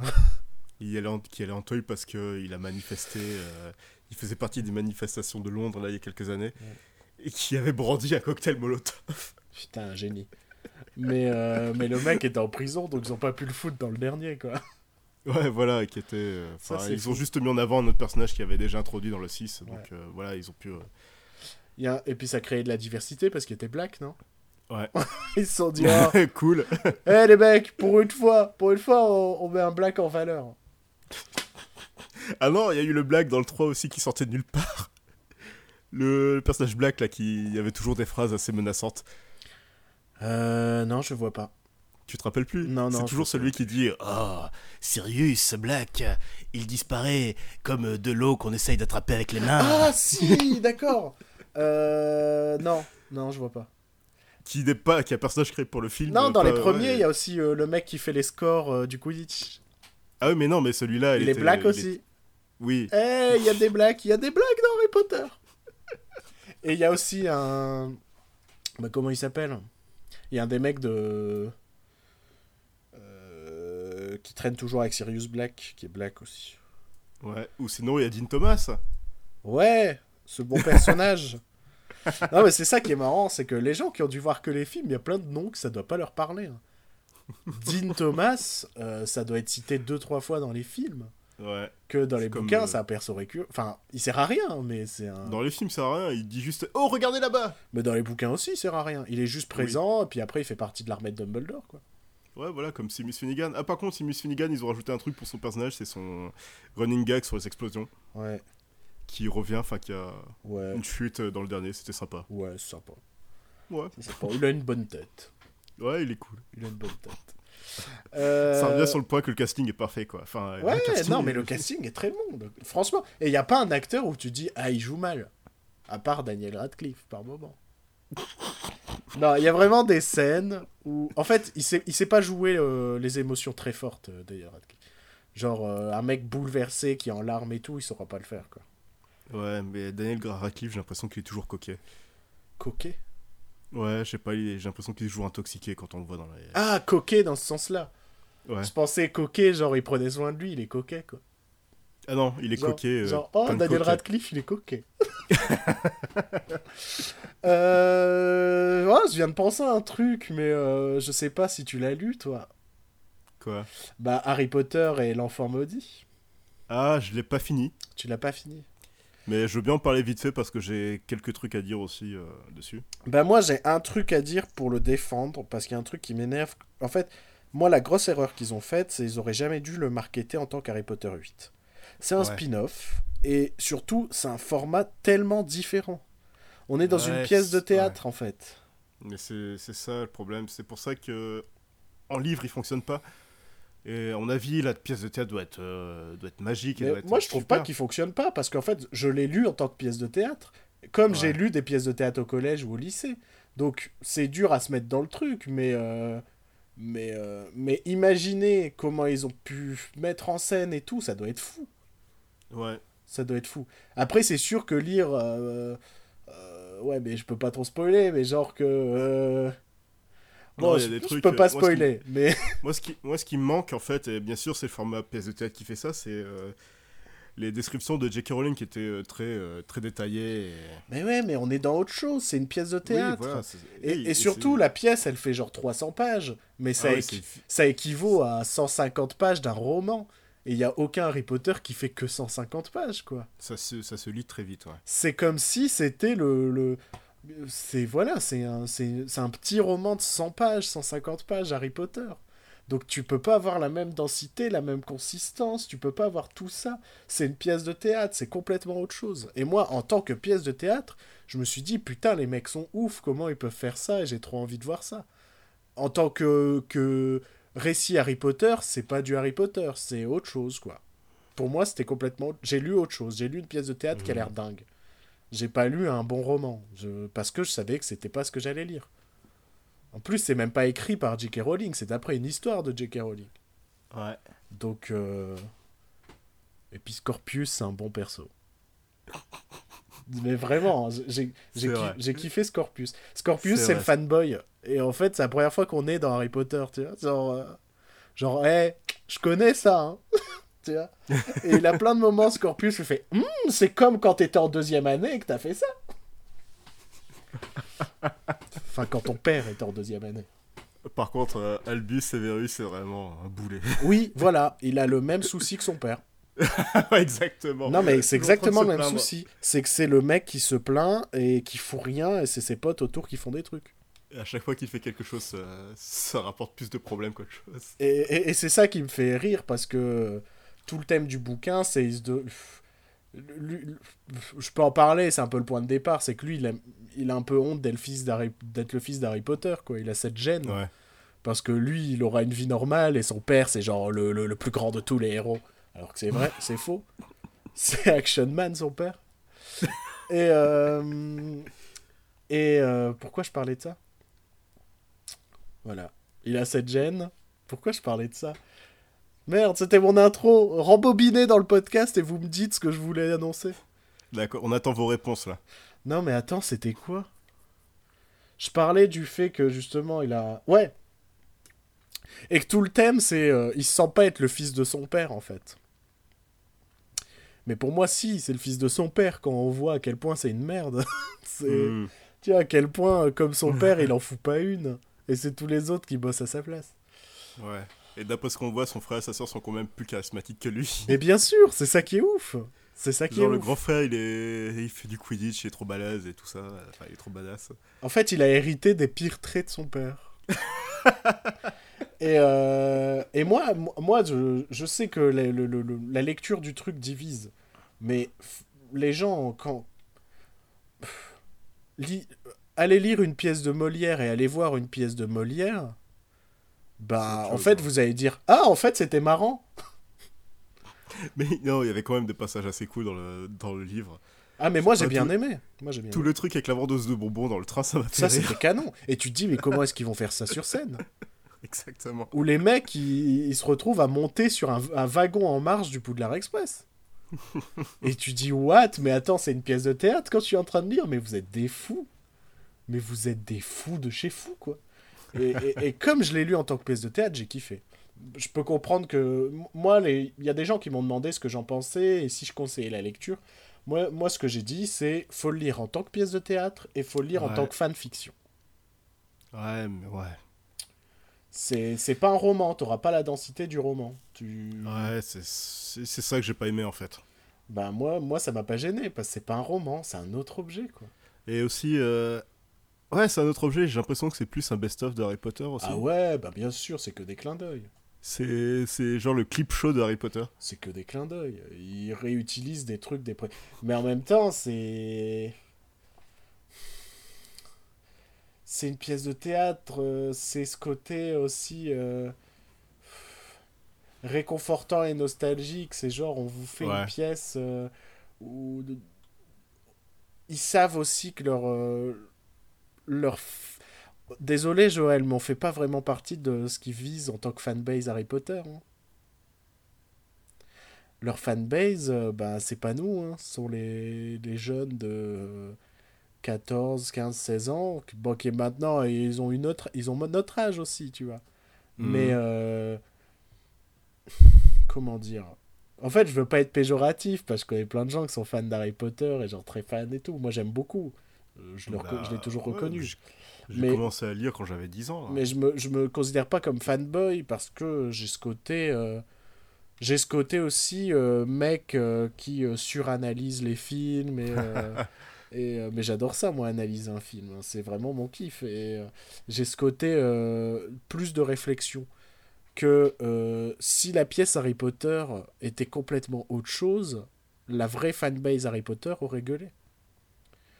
Parce que c'est simple, le spectateur lambda, le lecteur lambda, ce qu'il veut, c'est bah, je vais voir. putain, je vais voir Roméo et Juliette. Si à la fin il meurt pas, j'ai les boules. Que moi, je vais voir Roméo et Juliette et le mec à la fin, il se tape un délire. Et genre, il meurt pas et il se retrouve à aller tuer Hitler, je sais pas, tu vois. Euh, bah, je trouverais ça trop bien, quoi. Parce que ce serait autre chose. Et je pense que là, le côté maxi best-of d'Harry Potter, bah, c'est ce côté. euh, on va faire ce que notre lectorat a envie de lire. A envie de voir, nuance. A envie de voir. Parce que nous, on lit la pièce. De toute façon, c'est simple. Tu regardes les critiques françaises, tu regardes les critiques anglaises. Critiques françaises, c'est. Ouais. Les critiques anglaises, c'est. Putain, la pièce, c'est une de ces tueries, les mecs. Mais les critiques françaises, c'est toujours comme ça. c'est- Bah non, mais c'est surtout aussi qu'on n'a pas vu la pièce, en fait. Oui, voilà. C'est aussi simple que ça. On n'a pas l'image et, et par moment dans le bouquin, euh, on va pas se, enfin ouais non t'as pas lu le t'as pas lu le- la fin, mais euh, Non, j'ai pas encore lu la fin. mais vers la fin tu dis ouais ça doit être cool à voir parce que c'est des c'est genre des descriptions mais qui, pour toi tu fais ouais ouais genre la pièce euh, la pièce se plonge dans le noir machin et tout une ambiance euh, ouais Oui, c'est pas mal de descriptions comme ça, genre euh, ils entrent dans le grand hall et tout, et là c'est la magie partout. Je crois que la didascalie que j'ai préférée, c'est euh, un truc qui dit euh, Et là, c'est le moment Spartacus. Et ça m'a trop fait rire. Je fais putain, je vois, je vois ce qu'ils veulent dire. Mais c'est le côté frustrant. Là, on lit une pièce de théâtre. Et on peut pas le critiquer comme on critique les romans Harry Potter. C'est autre chose. Oui, c'est sûr. Tu lis une pièce de théâtre, c'est forcément moins bien que la voir en vrai. C'est indéniable. Surtout une telle pièce de théâtre qui est quand même excessivement centrée sur sa mise en scène. Je pense que ça doit être fou. Et qu'on peut pas voir parce qu'il y a deux ans d'attente. Ouais. ouais, On n'a plus qu'à espérer qu'un DVD sorte un jour. ouais. Ce qui n'arrivera jamais. Le nombre de comédies musicales que j'aurais voulu voir dans ma vie et que je pourrais jamais Oh, voir. ça va, oh, ça va le faire un jour. Un jour, il y aura un DVD. Tu penses? Ouais. La Warner va trouver un moyen de. Déjà, euh, pour euh, l'avoir lu euh, jusqu'au bout, il est inadaptable au ciné. Hein. Faut pas chercher. Ah non, mais je dis pas euh, en ciné. Non, hein, mais je il y en a qui ont espoir de le voir en film. Cherchez pas, c'est inadaptable. C'est inadaptable. C'est pas, ça, tu peux pas. Tu je peux, Ouais. mais t'es obligé de changer tout le casting en fait. Ouais. Moi, je pense qu'ils vont attendre que le, la, la pièce euh, s'arrête. Elle ait fini son, Ouais, son tour. euh, Enfin, son. C'est à West End euh, là en ce moment, à Londres. ouais, Enfin, une fois qu'ils aient fini leur truc là-bas, je pense qu'on va avoir un DVD ou un truc comme ça. ouais. Fable Brave. Je pense qu'on a bien parlé d'Harry Potter là. Ouais. Je... Spoiler, euh, tous les spoilers, euh, spoilerisants. Ouais, bah spoiler attends. dans ta face. Je comptais dire au revoir aux gens qui ne voulaient pas entendre euh, la critique, enfin la discussion autour d'Animaux Fantastiques. Donc à Mhm. ces gens-là, je leur dis à, à la prochaine pour une prochaine émission. Revenez nous écouter une fois que vous aurez vu le film. Comme ça, ça nous fera double d'audience. Euh, Soyez sages, pas trop de bêtises. À bientôt, on vous laisse partir. Allez, on arrive dans la zone euh, Animaux Fantastiques. Fuyez. On vous laisse 30 secondes. Parce que si jamais t'es genre dans tes toilettes et que euh, t'as branché ton iPod à une enceinte et que là il faut que tu cours vers ton enceinte pour aller couper de peur de te faire spoiler, je te laisse encore 17 secondes. Oui, enfin. pas 17 secondes de silence non plus parce que c'est pas très radiophonique. Non. Donc on va pas, Alors, on va, on va euh, chanter. Ta ta ta ta ta ta ta ta. Et, donc à la fin d'Animaux Fantastiques, quand t'as Daniel Radcliffe qui arrive en faisant Hey, je suis Harry Potter, putain, c'était trop bien. Eh, remember?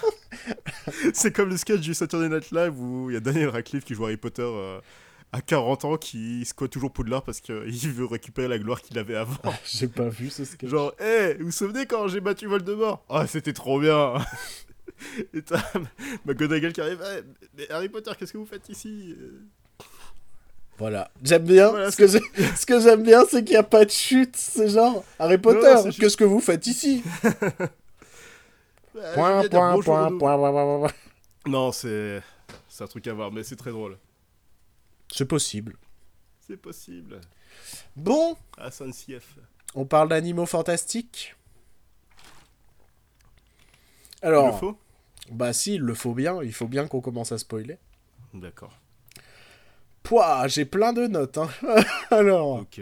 alors d'abord, qu'est-ce J'en que... ai aucune, donc ça tombe bien. Alors, ah bah tu vas pouvoir essayer de répondre à certaines de mes questions. D'accord. Mais d'abord, je vais pas commencer par une question. Je vais commencer par les, pour moi, les, les vrais défauts techniques ou ce genre de choses. Déjà, les Mhm. CGI, euh, enfin les effets spéciaux étaient vraiment pas top. Bon, ça va. Oh non, mec, non. Ah non. Ah non. Des fois, c'était horrible. Genre, le pire moment, je pense, c'est le, le segment où, euh, où euh, bah, avec euh, le moldu, enfin le non-mage, qui, non-mage qui les accompagne, il va dans sa valise. Et, et là, c'est absolument dégueulasse, tout ce qui se passe dans la valise. C'est moche. Le pire moment, c'est ce passage où il rentre dans une grotte.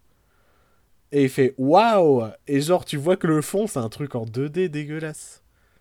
Genre horrible. Genre, euh, c'est une tapisserie, quoi. C'est dégueulasse.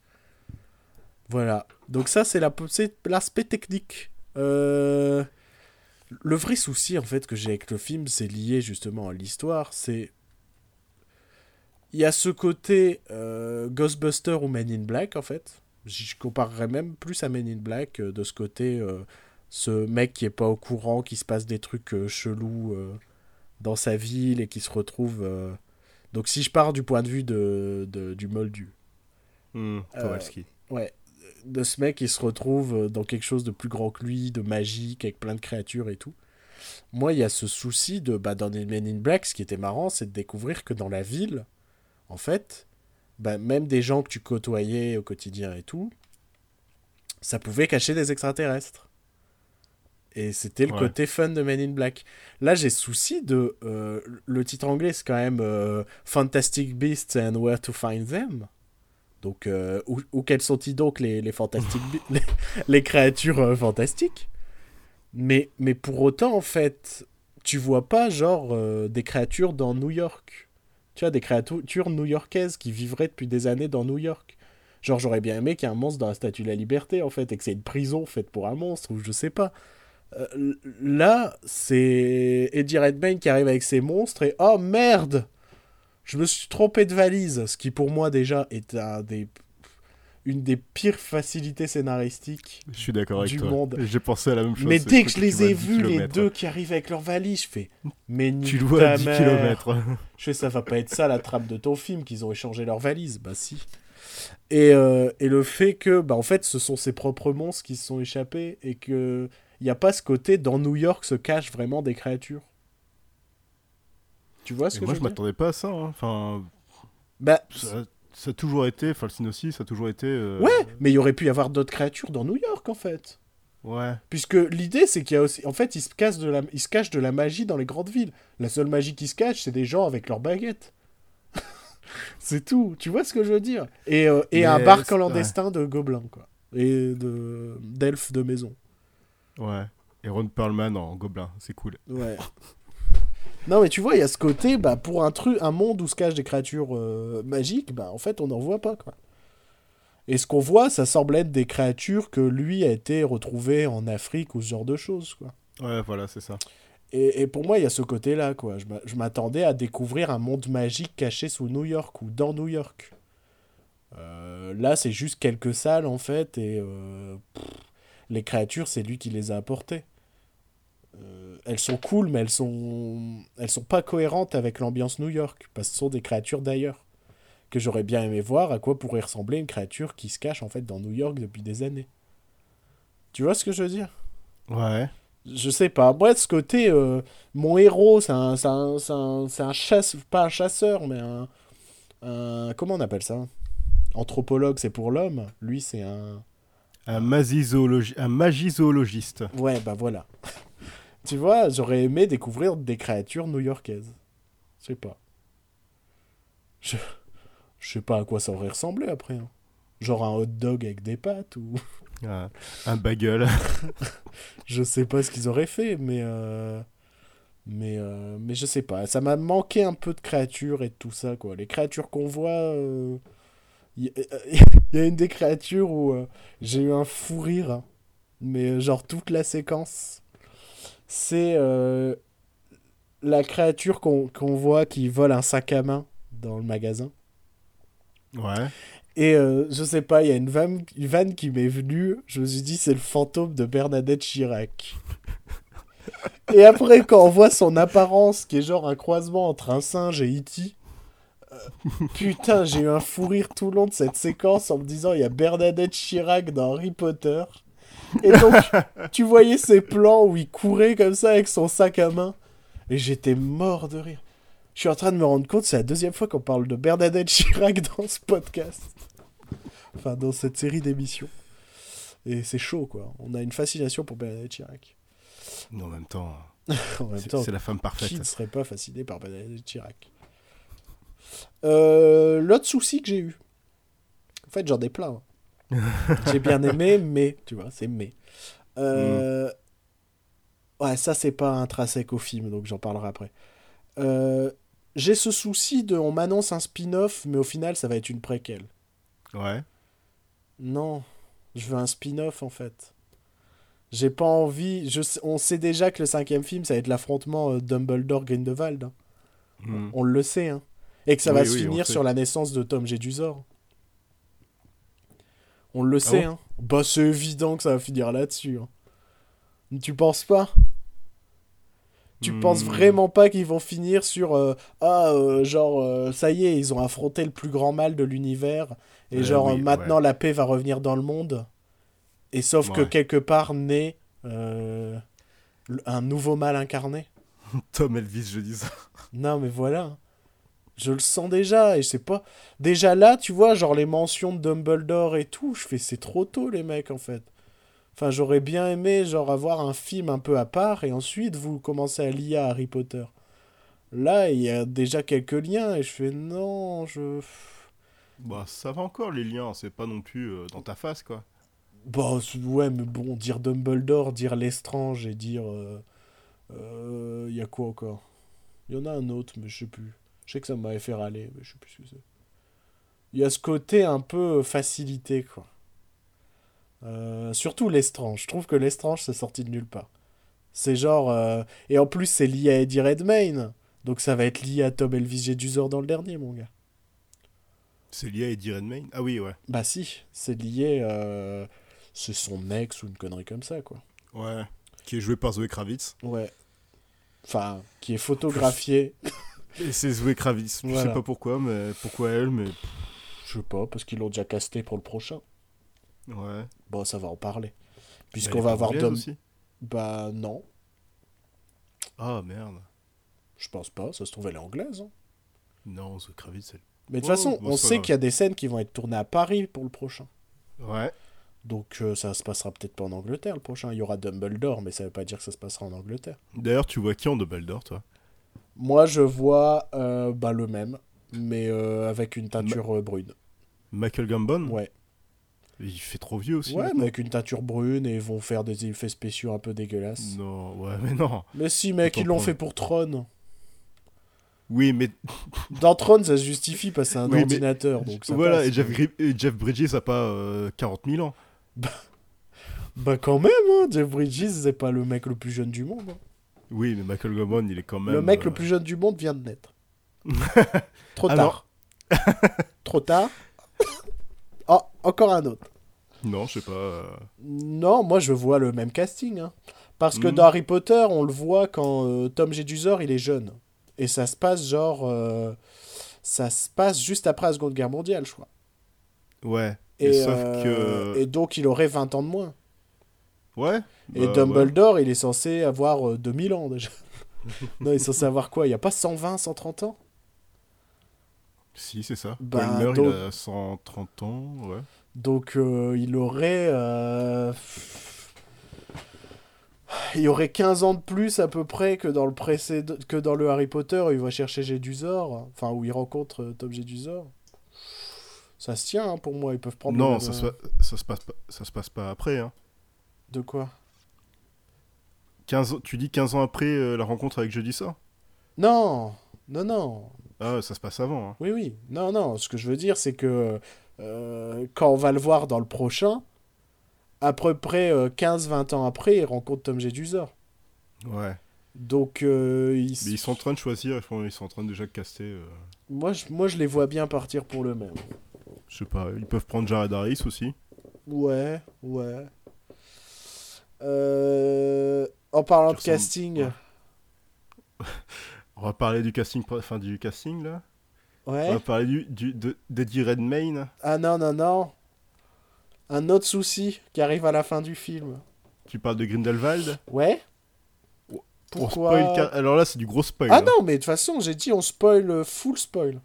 Ah oui, mais là, ouais. de toute façon, donc, ça a été euh, annoncé pour le prochain aussi. hein. Oui, mais sauf qu'on s'attendait pas à son caméo. Enfin, on savait qu'il avait un caméo, mais euh, Ouais. je pensais qu'on le voyait juste de dos. Ouais, mais c'est débile. Enfin, je trouve ça débile de d'avoir annoncé le casting en fait.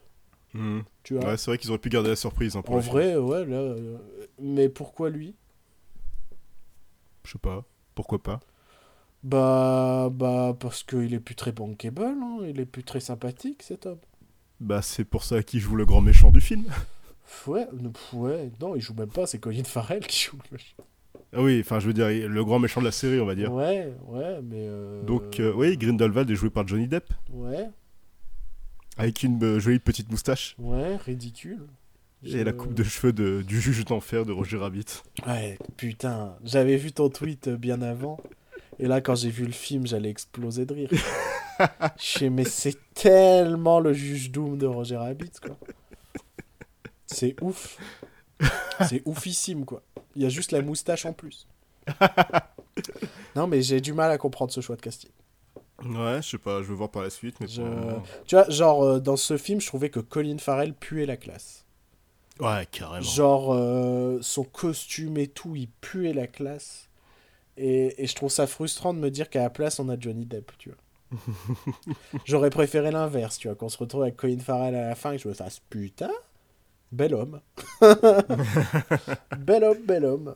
Euh, Peut-être que Colin Farrell veut pas se taper 5 films. Je pense qu'il est pas du genre à vouloir se taper des franchises, Colin Ouais, peut-être, ouais. Johnny Depp, bah, il est.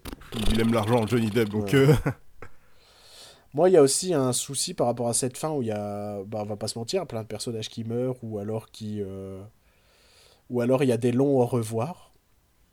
Ouais, euh, ça se finissait pas. C'était interminable, mais ce que je me dis, c'est que si ces personnages reviennent dans le prochain, je deviens fou. Parce que faire des si longs au revoir pour des personnages qu'on revoit dans le prochain, c'est de la merde. Tu Moi, vois je vois un running gag, c'est que.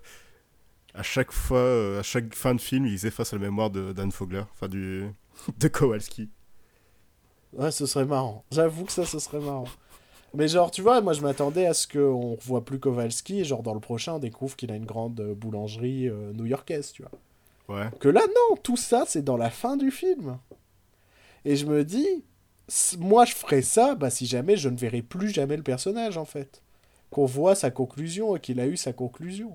Hmm. S'il me les ressort dans le prochain, je gueule. La seule qui peut revenir, bah, c'est la meuf, quoi. C'est. euh, L'aurore, Euh, quoi. pour- la- la- T- Tina, Ouais, Tina, voilà. Elle, oui, qui, elle, est, euh, elle va qui est dans le, dans le livre, elle est la femme de. de Norbert Dragono. Oui, donc euh, oui, donc c'est sûr qu'elle revient. Ouais. Mais, euh, mais voilà, elle, c'est normal qu'elle revienne. Dans sa conclusion, il y a cette lueur d'espoir de se revoir, et puis je vais te ramener le, le bouquin en main propre, et voilà, tu vois. Et par contre, il y a un gros cliché, Ouais. c'est qu'elle donne le titre du livre à la fin du film. Non, mais non, mais oui, non, mais chut, euh, ouais, ça, je déteste ça dans les films. Je pense, non mais, non mais le pire exemple, ça reste les 4 fantastiques, mais quand même, c'est. Mm. Quand ça arrive en fin de film et que. Ouais, Ouais, là, c'est Voilà. pareil. Non, c'était. euh, ouais, ouais, non, oui, non, oui. bon, ça va, le film était bon, donc euh, tu peux quand même à peu près accepter. Ouais, ouais. ouais, Dans les ouais. 4 fantastiques, c'était juste. euh, Mm. C'était un, un- le, un- un petit point. le dernier clou dans le cercueil. Ouais, c'est ça. Euh, On va passer. Non, ouais, mais ça, c'est un petit. dé- Bon, allez, je parle de ce petit défaut, mais qui est pas. C'est pas la faute du film. La. Les, les sous-titres en français étaient catastrophiques. Les noms qu'ils ont inventés et tout, tu sentais que c'était pas un, un vrai Ouais. traducteur de roman qui a passé des années à traduire les trucs. Tu vois. Ouais, ils auraient pu rappeler le, Là, le traducteur. là c'était bâclé. hein. C'était vraiment bâclé. euh, le- le- le- le- les noms et ce genre de choses, c'était. Oh, je lisais ça, je fais, mais c'est pas possible, quoi. Comment tu peux traduire ça comme ça? C'était. Le pire, je crois que c'est euh, Démons et Merveilles. C'est- pas un nom de créature, ça? Qu'est-ce que tu fais? C'est- pas. Qu'est-ce que... Mais non, c'était. C'est franchement les, les traductions, mais bon, ça, c'est pas la faute du film, quoi. Les, les traductions étaient tendues. hein. Les Faut voir le livre en français hein, si c'est pas déjà. euh, Ouais. Mais est-ce que c'est le même traducteur que les Harry Potter ou... Dans le livre, euh, je sais que le livre c'est le même traducteur. Je crois que j'ai regardé il y a pas longtemps. Et, Ah ouais. euh, ouais, parce que j'ai des recherches un peu. Waouh, waouh, pas mal. Allez, maintenant on part dans les questions. Je t'écoute. Bah, en final, il y a une des questions, c'était par rapport à Johnny Depp, c'est... Mais bon, on peut le passer, c'était qui aurait été un meilleur casting? Mais bon, tant pis. Euh, ma première question, c'est qu'est-ce qu'ils vont bien pouvoir raconter pendant 5 films? Je sais pas. c'est pas c'est pas enfin en fait moi moi tu vois quand ils m'ont on m'a annoncé 5 films sur un mec qui s'étendent sur 19 ans ça ça a été annoncé Euh, sur un, Ouais. un chasseur de cré... enfin pas un chasseur mais un, un zoologue euh, zoologiste zoolo Magie zoologiste. voilà magie zoologiste Enfin, ma- magie zoologue du coup en français parce que Ouais. là j'ai dit le mot. non. Enfin bref. Euh, Donc 5 films sur ce mec-là, je me suis dit, bah en fait, on va avoir, euh, genre, euh, pas les 5 continents, mais genre, on va le voir voyager dans différents pays, découvrir des créatures de différents pays. Mais étant donné qu'on n'a déjà pas découvert les créatures américaines, donc là, je me dis, bah non, donc en fait, le prochain, ils vont à Paris, mais c'est pas pour autant qu'on va découvrir, genre, euh, genre euh, le monde de la magie parisien, en fait. Ouais. Euh, Parce que sinon, ça aurait pu être canon de découvrir, genre, le, le- les sorciers. T'imagines les sorciers japonais, genre? Ah, ça peut être cool. Et genre, avec les créatures japonaises, les dragons japonais qui, en fait, ressemblent à leur, aux dragons de leur carnaval, tu vois? Hmm. Plutôt Ouais. qu'à nos dragons occidentaux. Ce serait canon Ce serait trop, trop bien. Et puis faire Après, on euh, connaît pas. Enfin, on connaît pas les suites. On sait juste que le prochain va se passer à Paris, mais on sait pas. euh, le monde de la magie en Afrique. Mais euh, je pense que on va, en- enfin, on va connaître, euh, on va savoir tout ça vu que je sais pas si tu vas sur Pottermore des fois, Non, pas du tout.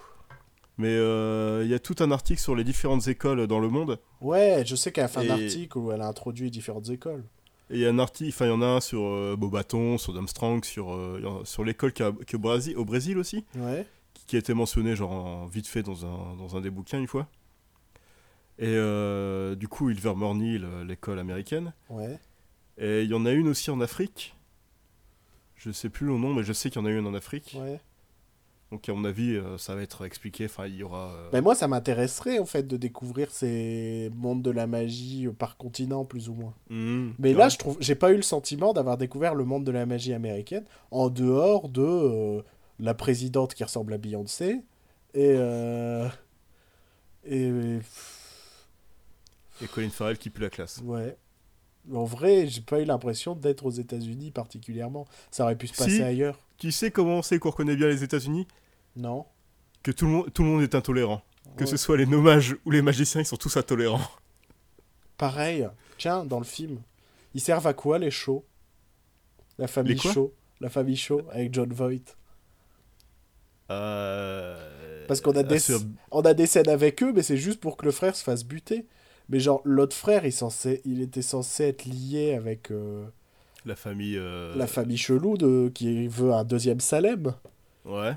Euh, et au final, bah, lui, on, enfin, il pleut sur sa tronche, donc il a tout oublié aussi. Donc, tu veux me dire que toute cette scène-là servait à rien en réalité? Ouais, je crois bien, ouais. Ouais, c'est super. Mais c'est des gens qui existaient, euh, je pense. Bah, probablement, mais. Comme je connais pas l'histoire américaine non plus, euh, ça m'aide pas. Ouais. Mais, euh, mais euh, ça, ça m'énerve d'ailleurs. euh, nous, Français, on connaît pas l'histoire américaine, mais on se fout de la gueule d'un Américain qui connaît pas l'histoire française. ça, ça me saoule, y a rien qui me saoule plus, putain. C'est pareil sur la géographie, j'ai envie de dire, bah connard, cite-moi les États américains, tu me les places sur la carte. Leur pays fait la taille de l'Europe à peu près, donc à un moment, euh, calme ta joie. Putain, j'ai encore dévié là, les coups de gueule de Bruno. Bon, donc on sait pas ce qui se passe dans les prochains films. Non. On sait juste que ça va, se- que ça va parler de la montée de Gandalf et du entre Ah bah, ça, et c'est-. Ça, c'est évident. Et c'est ça qui m'énerve, c'est pas ce que je voulais. Moi, Ouais. Moi, je voulais un, spin-off qui a pas rapport avec Dumbledore ou machin, quoi. On est dans autre chose.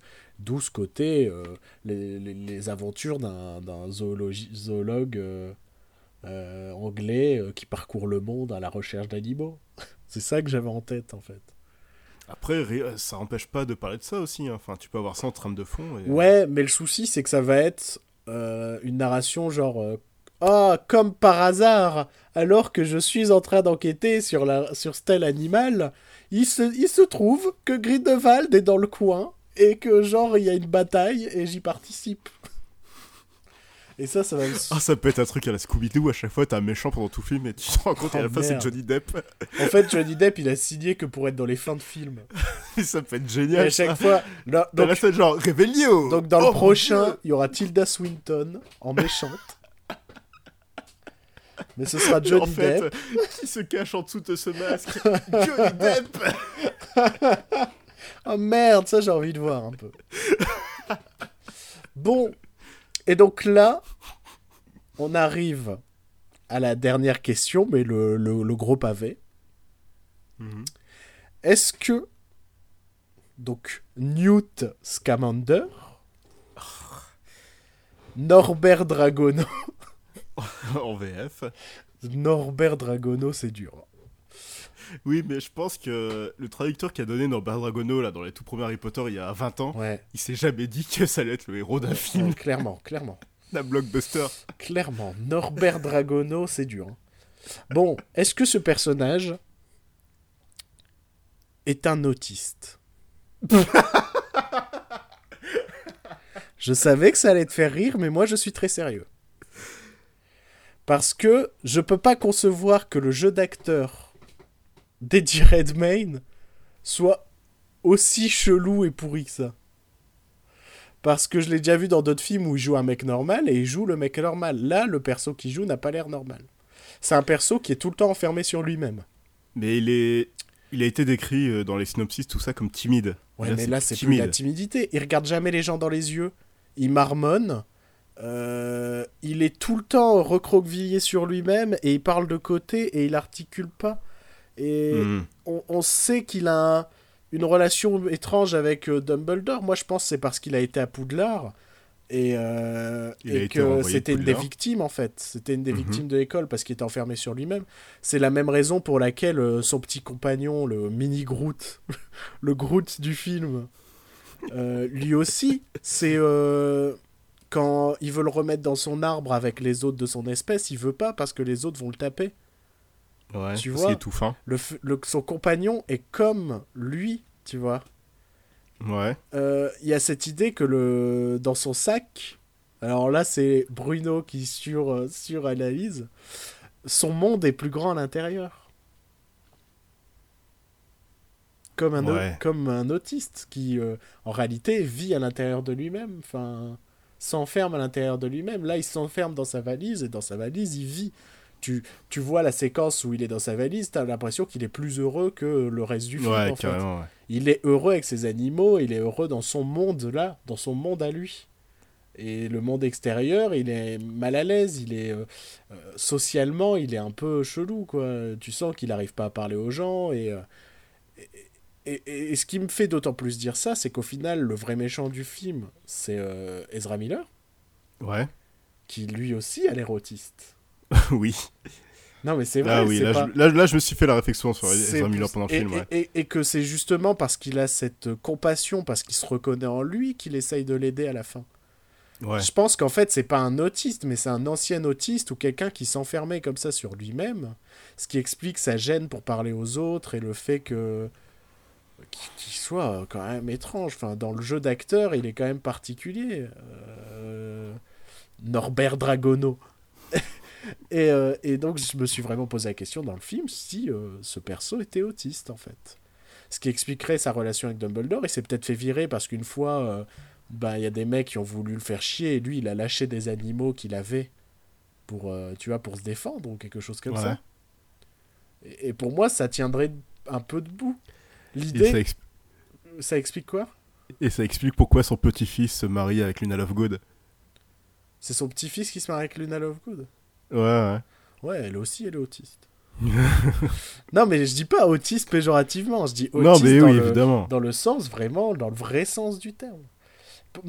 En fait, c'est pour ça, c'est pour ça que je, je- en fait, Eddie Redmayne m'a saoulé dans le film, Non, carrément. Putain, je peux plus. mais si l'intention est celle-là, c'est intéressant.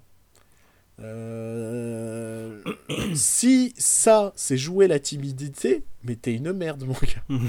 si ça, c'est jouer un mec qui était autiste et que la vie l'a mené à, à- à devoir s'exprimer face aux autres, à devoir. et que tu sens tout le temps cette gêne en lui de, de ce mec qui, euh, qui a du mal à, à parler aux autres, à les regarder dans les yeux, à, qui, qui- qui- Tu le vois, il vit pas. Enfin, genre la scène où il se retrouve à manger chez Tina, machin, tout ça, il est très gênant. Il tu, tu sens qu'il n'est pas habitué à aller manger chez des gens. Ouais. Il n'est pas habitué à avoir un ami. C'est pour ça que quand il fait sa déclaration à, à, à Kowalski, lui aussi, tu sens qu'il est ému, en fait. Parce qu'il a eu un ami pendant son aventure. Ouais. Tu vois? Moi, j'ai l'impression que, tu vois, Harry Potter, quand on était petit, ça a été... euh, euh, tout enfant peut être sorcier, peut être un sorcier, en réalité. Et moi, j'ai eu l'impression derrière ce film que le propos, c'était que bah, derrière chaque enfant dit euh, différent, on va dire, se cache un être au pouvoir extraordinaire. Ouais. Tu vois? Euh, Mhm. E- Ezra Miller, il retenait ce pouvoir surpuissant en lui. Parce que sa mère l'empêchait. Enfin, ça, j'ai pas compris si pour le coup, c'était vraiment sa mère à lui. Ou Non, si c'était un des gosses adoptés. C'était un des gosses adoptés. Elle le dit clairement pendant le film qu'elle a- qu'il a été adopté. Ah, je sais plus, j'ai pas titré. Si, il, il dit, euh, elle dit à Ezra Miller que euh, t'es même pas mon fils, je t'ai retrouvé euh, dans une famille, euh, t'es, ta mère, je t'ai retrouvé, euh, t'étais le gosse d'une femme démoniaque, un truc comme ça. Moi, à un moment, je pensais que c'était le fils de Colin Farrell. Et que genre Ouais. Colin Farrell l'avait abandonné et tout. Et je sais pas, je ressentais ça dans la relation qu'il y avait avec Colin Farrell en fait, qu'il y avait presque un peu une culpabilité de l'avoir abandonné et qu'en même temps, c'est une grosse pute quand même, Colin Farrell. Mais, euh, mais tu vois, j'ai cette question autour de l'autisme en fait, et de euh, ces enfants dits spéciaux qui cachent en eux des, des, des pouvoirs extraordinaires. Tu vois, ça m'étonnerait pas parce que c'est le genre de J.K. Rowling à C'est écrire des trucs comme complètement ça. le genre de J.K. Et vu Rowling. que c'est elle qui a écrit le scénario du film, Ça me surprendrait pas. Ça me surprendrait pas. Moi, moi je sais que euh, la personne avec qui j'ai vu le film n'était pas très pour cette euh, théorie. ouais. Mais pour moi, c'est le style de J.K. Rowling de faire De ça. toute façon, c'est un, de toute façon, c'est un nazi, c'est pour ça. Et on connaît euh, l'avis des nazis à propos des autistes et des gens spéciaux. Donc là, on va être obligé de couper cette phrase au montage. non, mais euh, voilà. C'est ma théorie sur le film. Et euh, je serais très curieux de voir le prochain, dans le sens pour voir sa relation avec. euh, Je me dis, s'il y a Dumbledore, on risque d'en apprendre plus sur ce- Ouais. comment il était au collège. Mhm. Et je serais très curieux de voir si ça confirme mes dires ou pas du tout. Mais je le vois pas comme un gosse normal. Je, je peux pas y concevoir que ce perso était un gosse normal. Ou alors il est super mal joué. En fait, c'est Oui. ça, hein, c'est la nuance entre est-ce qu'il est mal joué ou en fait il est très bien joué, c'est juste qu'on sait pas tout. C'est ça. Et c'est surtout que j'aime pas Eddie Redmayne aussi. Et, euh, et J.K. Rowling, on sait que, euh, genre sur les tournages d'Harry Potter, elle avait dit des trucs On en parlait tout à l'heure à Alan Rickman, par exemple. Et euh, on sait qu'Emma Watson aussi, c'est des choses sur les personnages Ouais. que ne savent pas les, les lecteurs d'Harry Potter, tout ça. Donc, euh, ça, ça me surprendrait pas de sa part. Personnellement, ça me surprendrait pas. Voilà. C'était bien. Non, mais c'était mon point Eddie Redmayne. Oui, non, mais c'est très intéressant. C'était mon Euh, analyse pendant le film. J'ai eu des flashs comme ça. En fait, je me suis un peu fait chier au début et j'ai eu le temps de penser à plein de trucs. Et dont ça. Et en fait, plus le film avançait, plus je trouvais ça crédible de me dire ça. Ouais. Ouais, voilà. Ouais, ça change. Ouais, ça, pour... ouais, ça pourrait changer mon avis sur Eddie Redmayne pour le film, même si. euh, Mais en fait, ça dépend. On va voir au fur et à mesure Ouais. s'il y a euh, une trame là-dessus. S'il y en a pas, c'est juste que Eddie Redmayne euh, ne sait pas jouer la timidité. Mais je peux pas concevoir que ça, c'est un gosse timide. C'est pas ça un gosse Non, timide. non, quoi. mais non. C'est. Non. Pas possible. Surtout qu'il il, il- il marmonne toujours, il est. Euh, euh, oui. Mais en Euh, plus, oui, il, a très peu, il a très peu de répliques. hein. Il a très peu de répliques, il est très présent finalement. Enfin, il est très peu présent, je veux dire. Ouais, ton héros parle quasi pas. hein. Ouais. C'est pour ça que je me dis, bah ouais, c'est normal si euh, s'il a vraiment un souci comme ça, psychologique, tout ça. Euh, si- S'il a rien, c'est juste qu'il est chelou, quoi.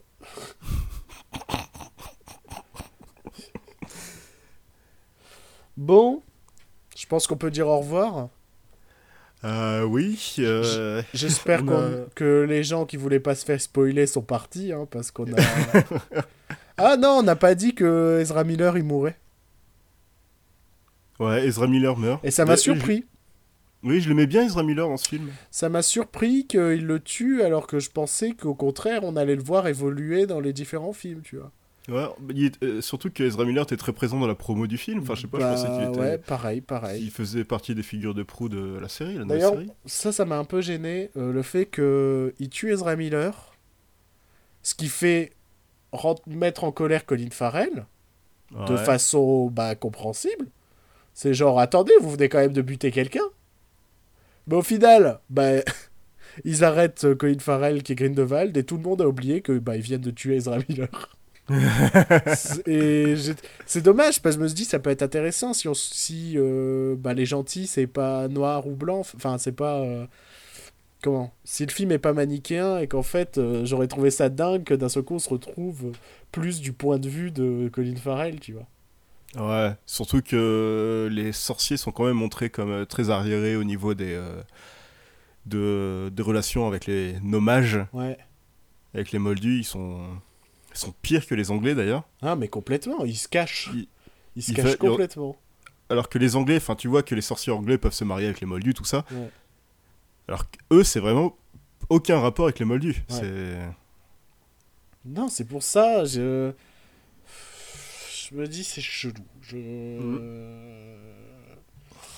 Il y a des trucs. En fait, les trucs. Les plus intéressants du film, c'est pas le background, alors que le background, ça devrait être intéressant. Mais là, je le trouve gay.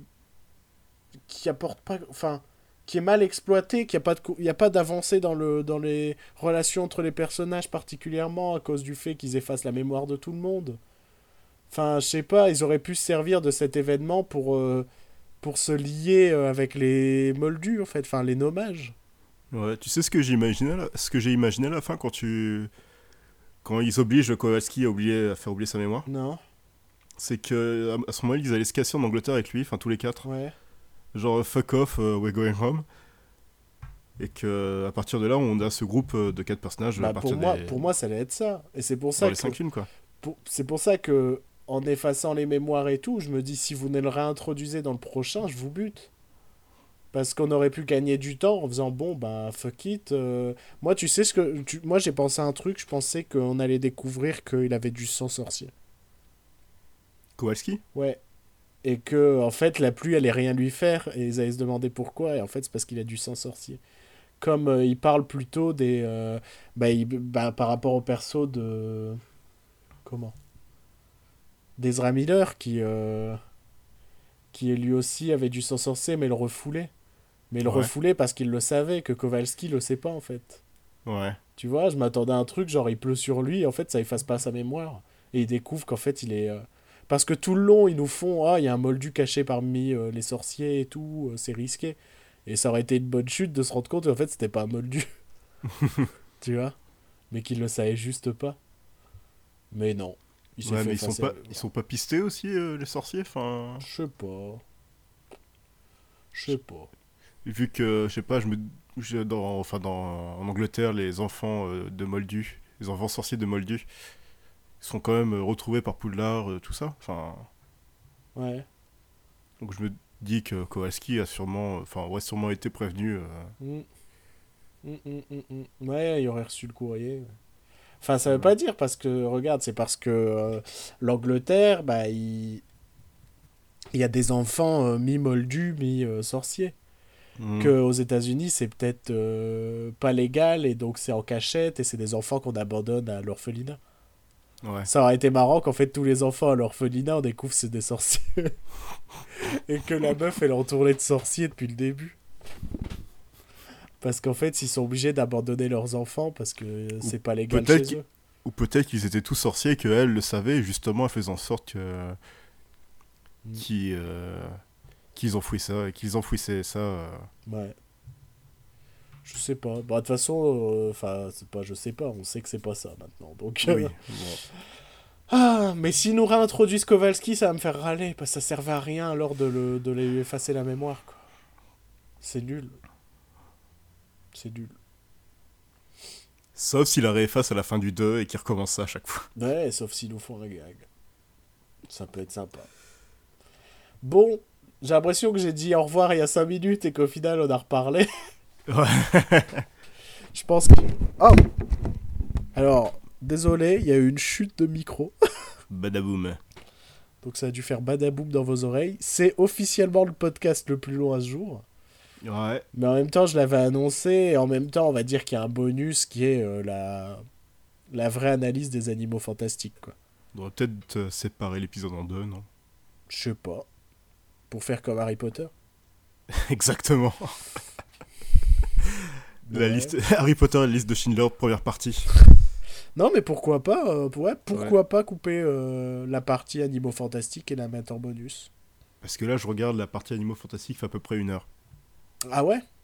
Ouais. À ce point-là, en vrai? Ouais, ouais, ouais. Ouais, bah pourquoi pas, ouais. Pourquoi pas On, on se check ça en off. En, Ouais. en tout cas, bah vous, vous aurez la réponse avant nous. vous avez eu la réponse avant nous. Euh, je vous dis au revoir, je vous dis à la prochaine. Je vous fais plein de bisous. On se retrouvera pour une émission pas spéciale cette fois, je pense. On sait pas ce qui se passera. Euh, au mois de décembre, il y aura Star Wars, donc il y aura peut-être une Oui, mais bon, il y aura des émissions avant. Il y aura des émissions avant, j'espère. J'ai très hâte de faire l'émission euh, bilan de l'année. Parce que je suis très curieux. Non, mais j'ai pas encore réfléchi à mes films préférés de l'année et tout. Et je suis très curieux de voir le résultat. Bon, euh, à la prochaine. Et puis, À bientôt. euh, faites pas trop de bêtises. Au revoir. Ta ta ta ta ta, on n'a pas les droits.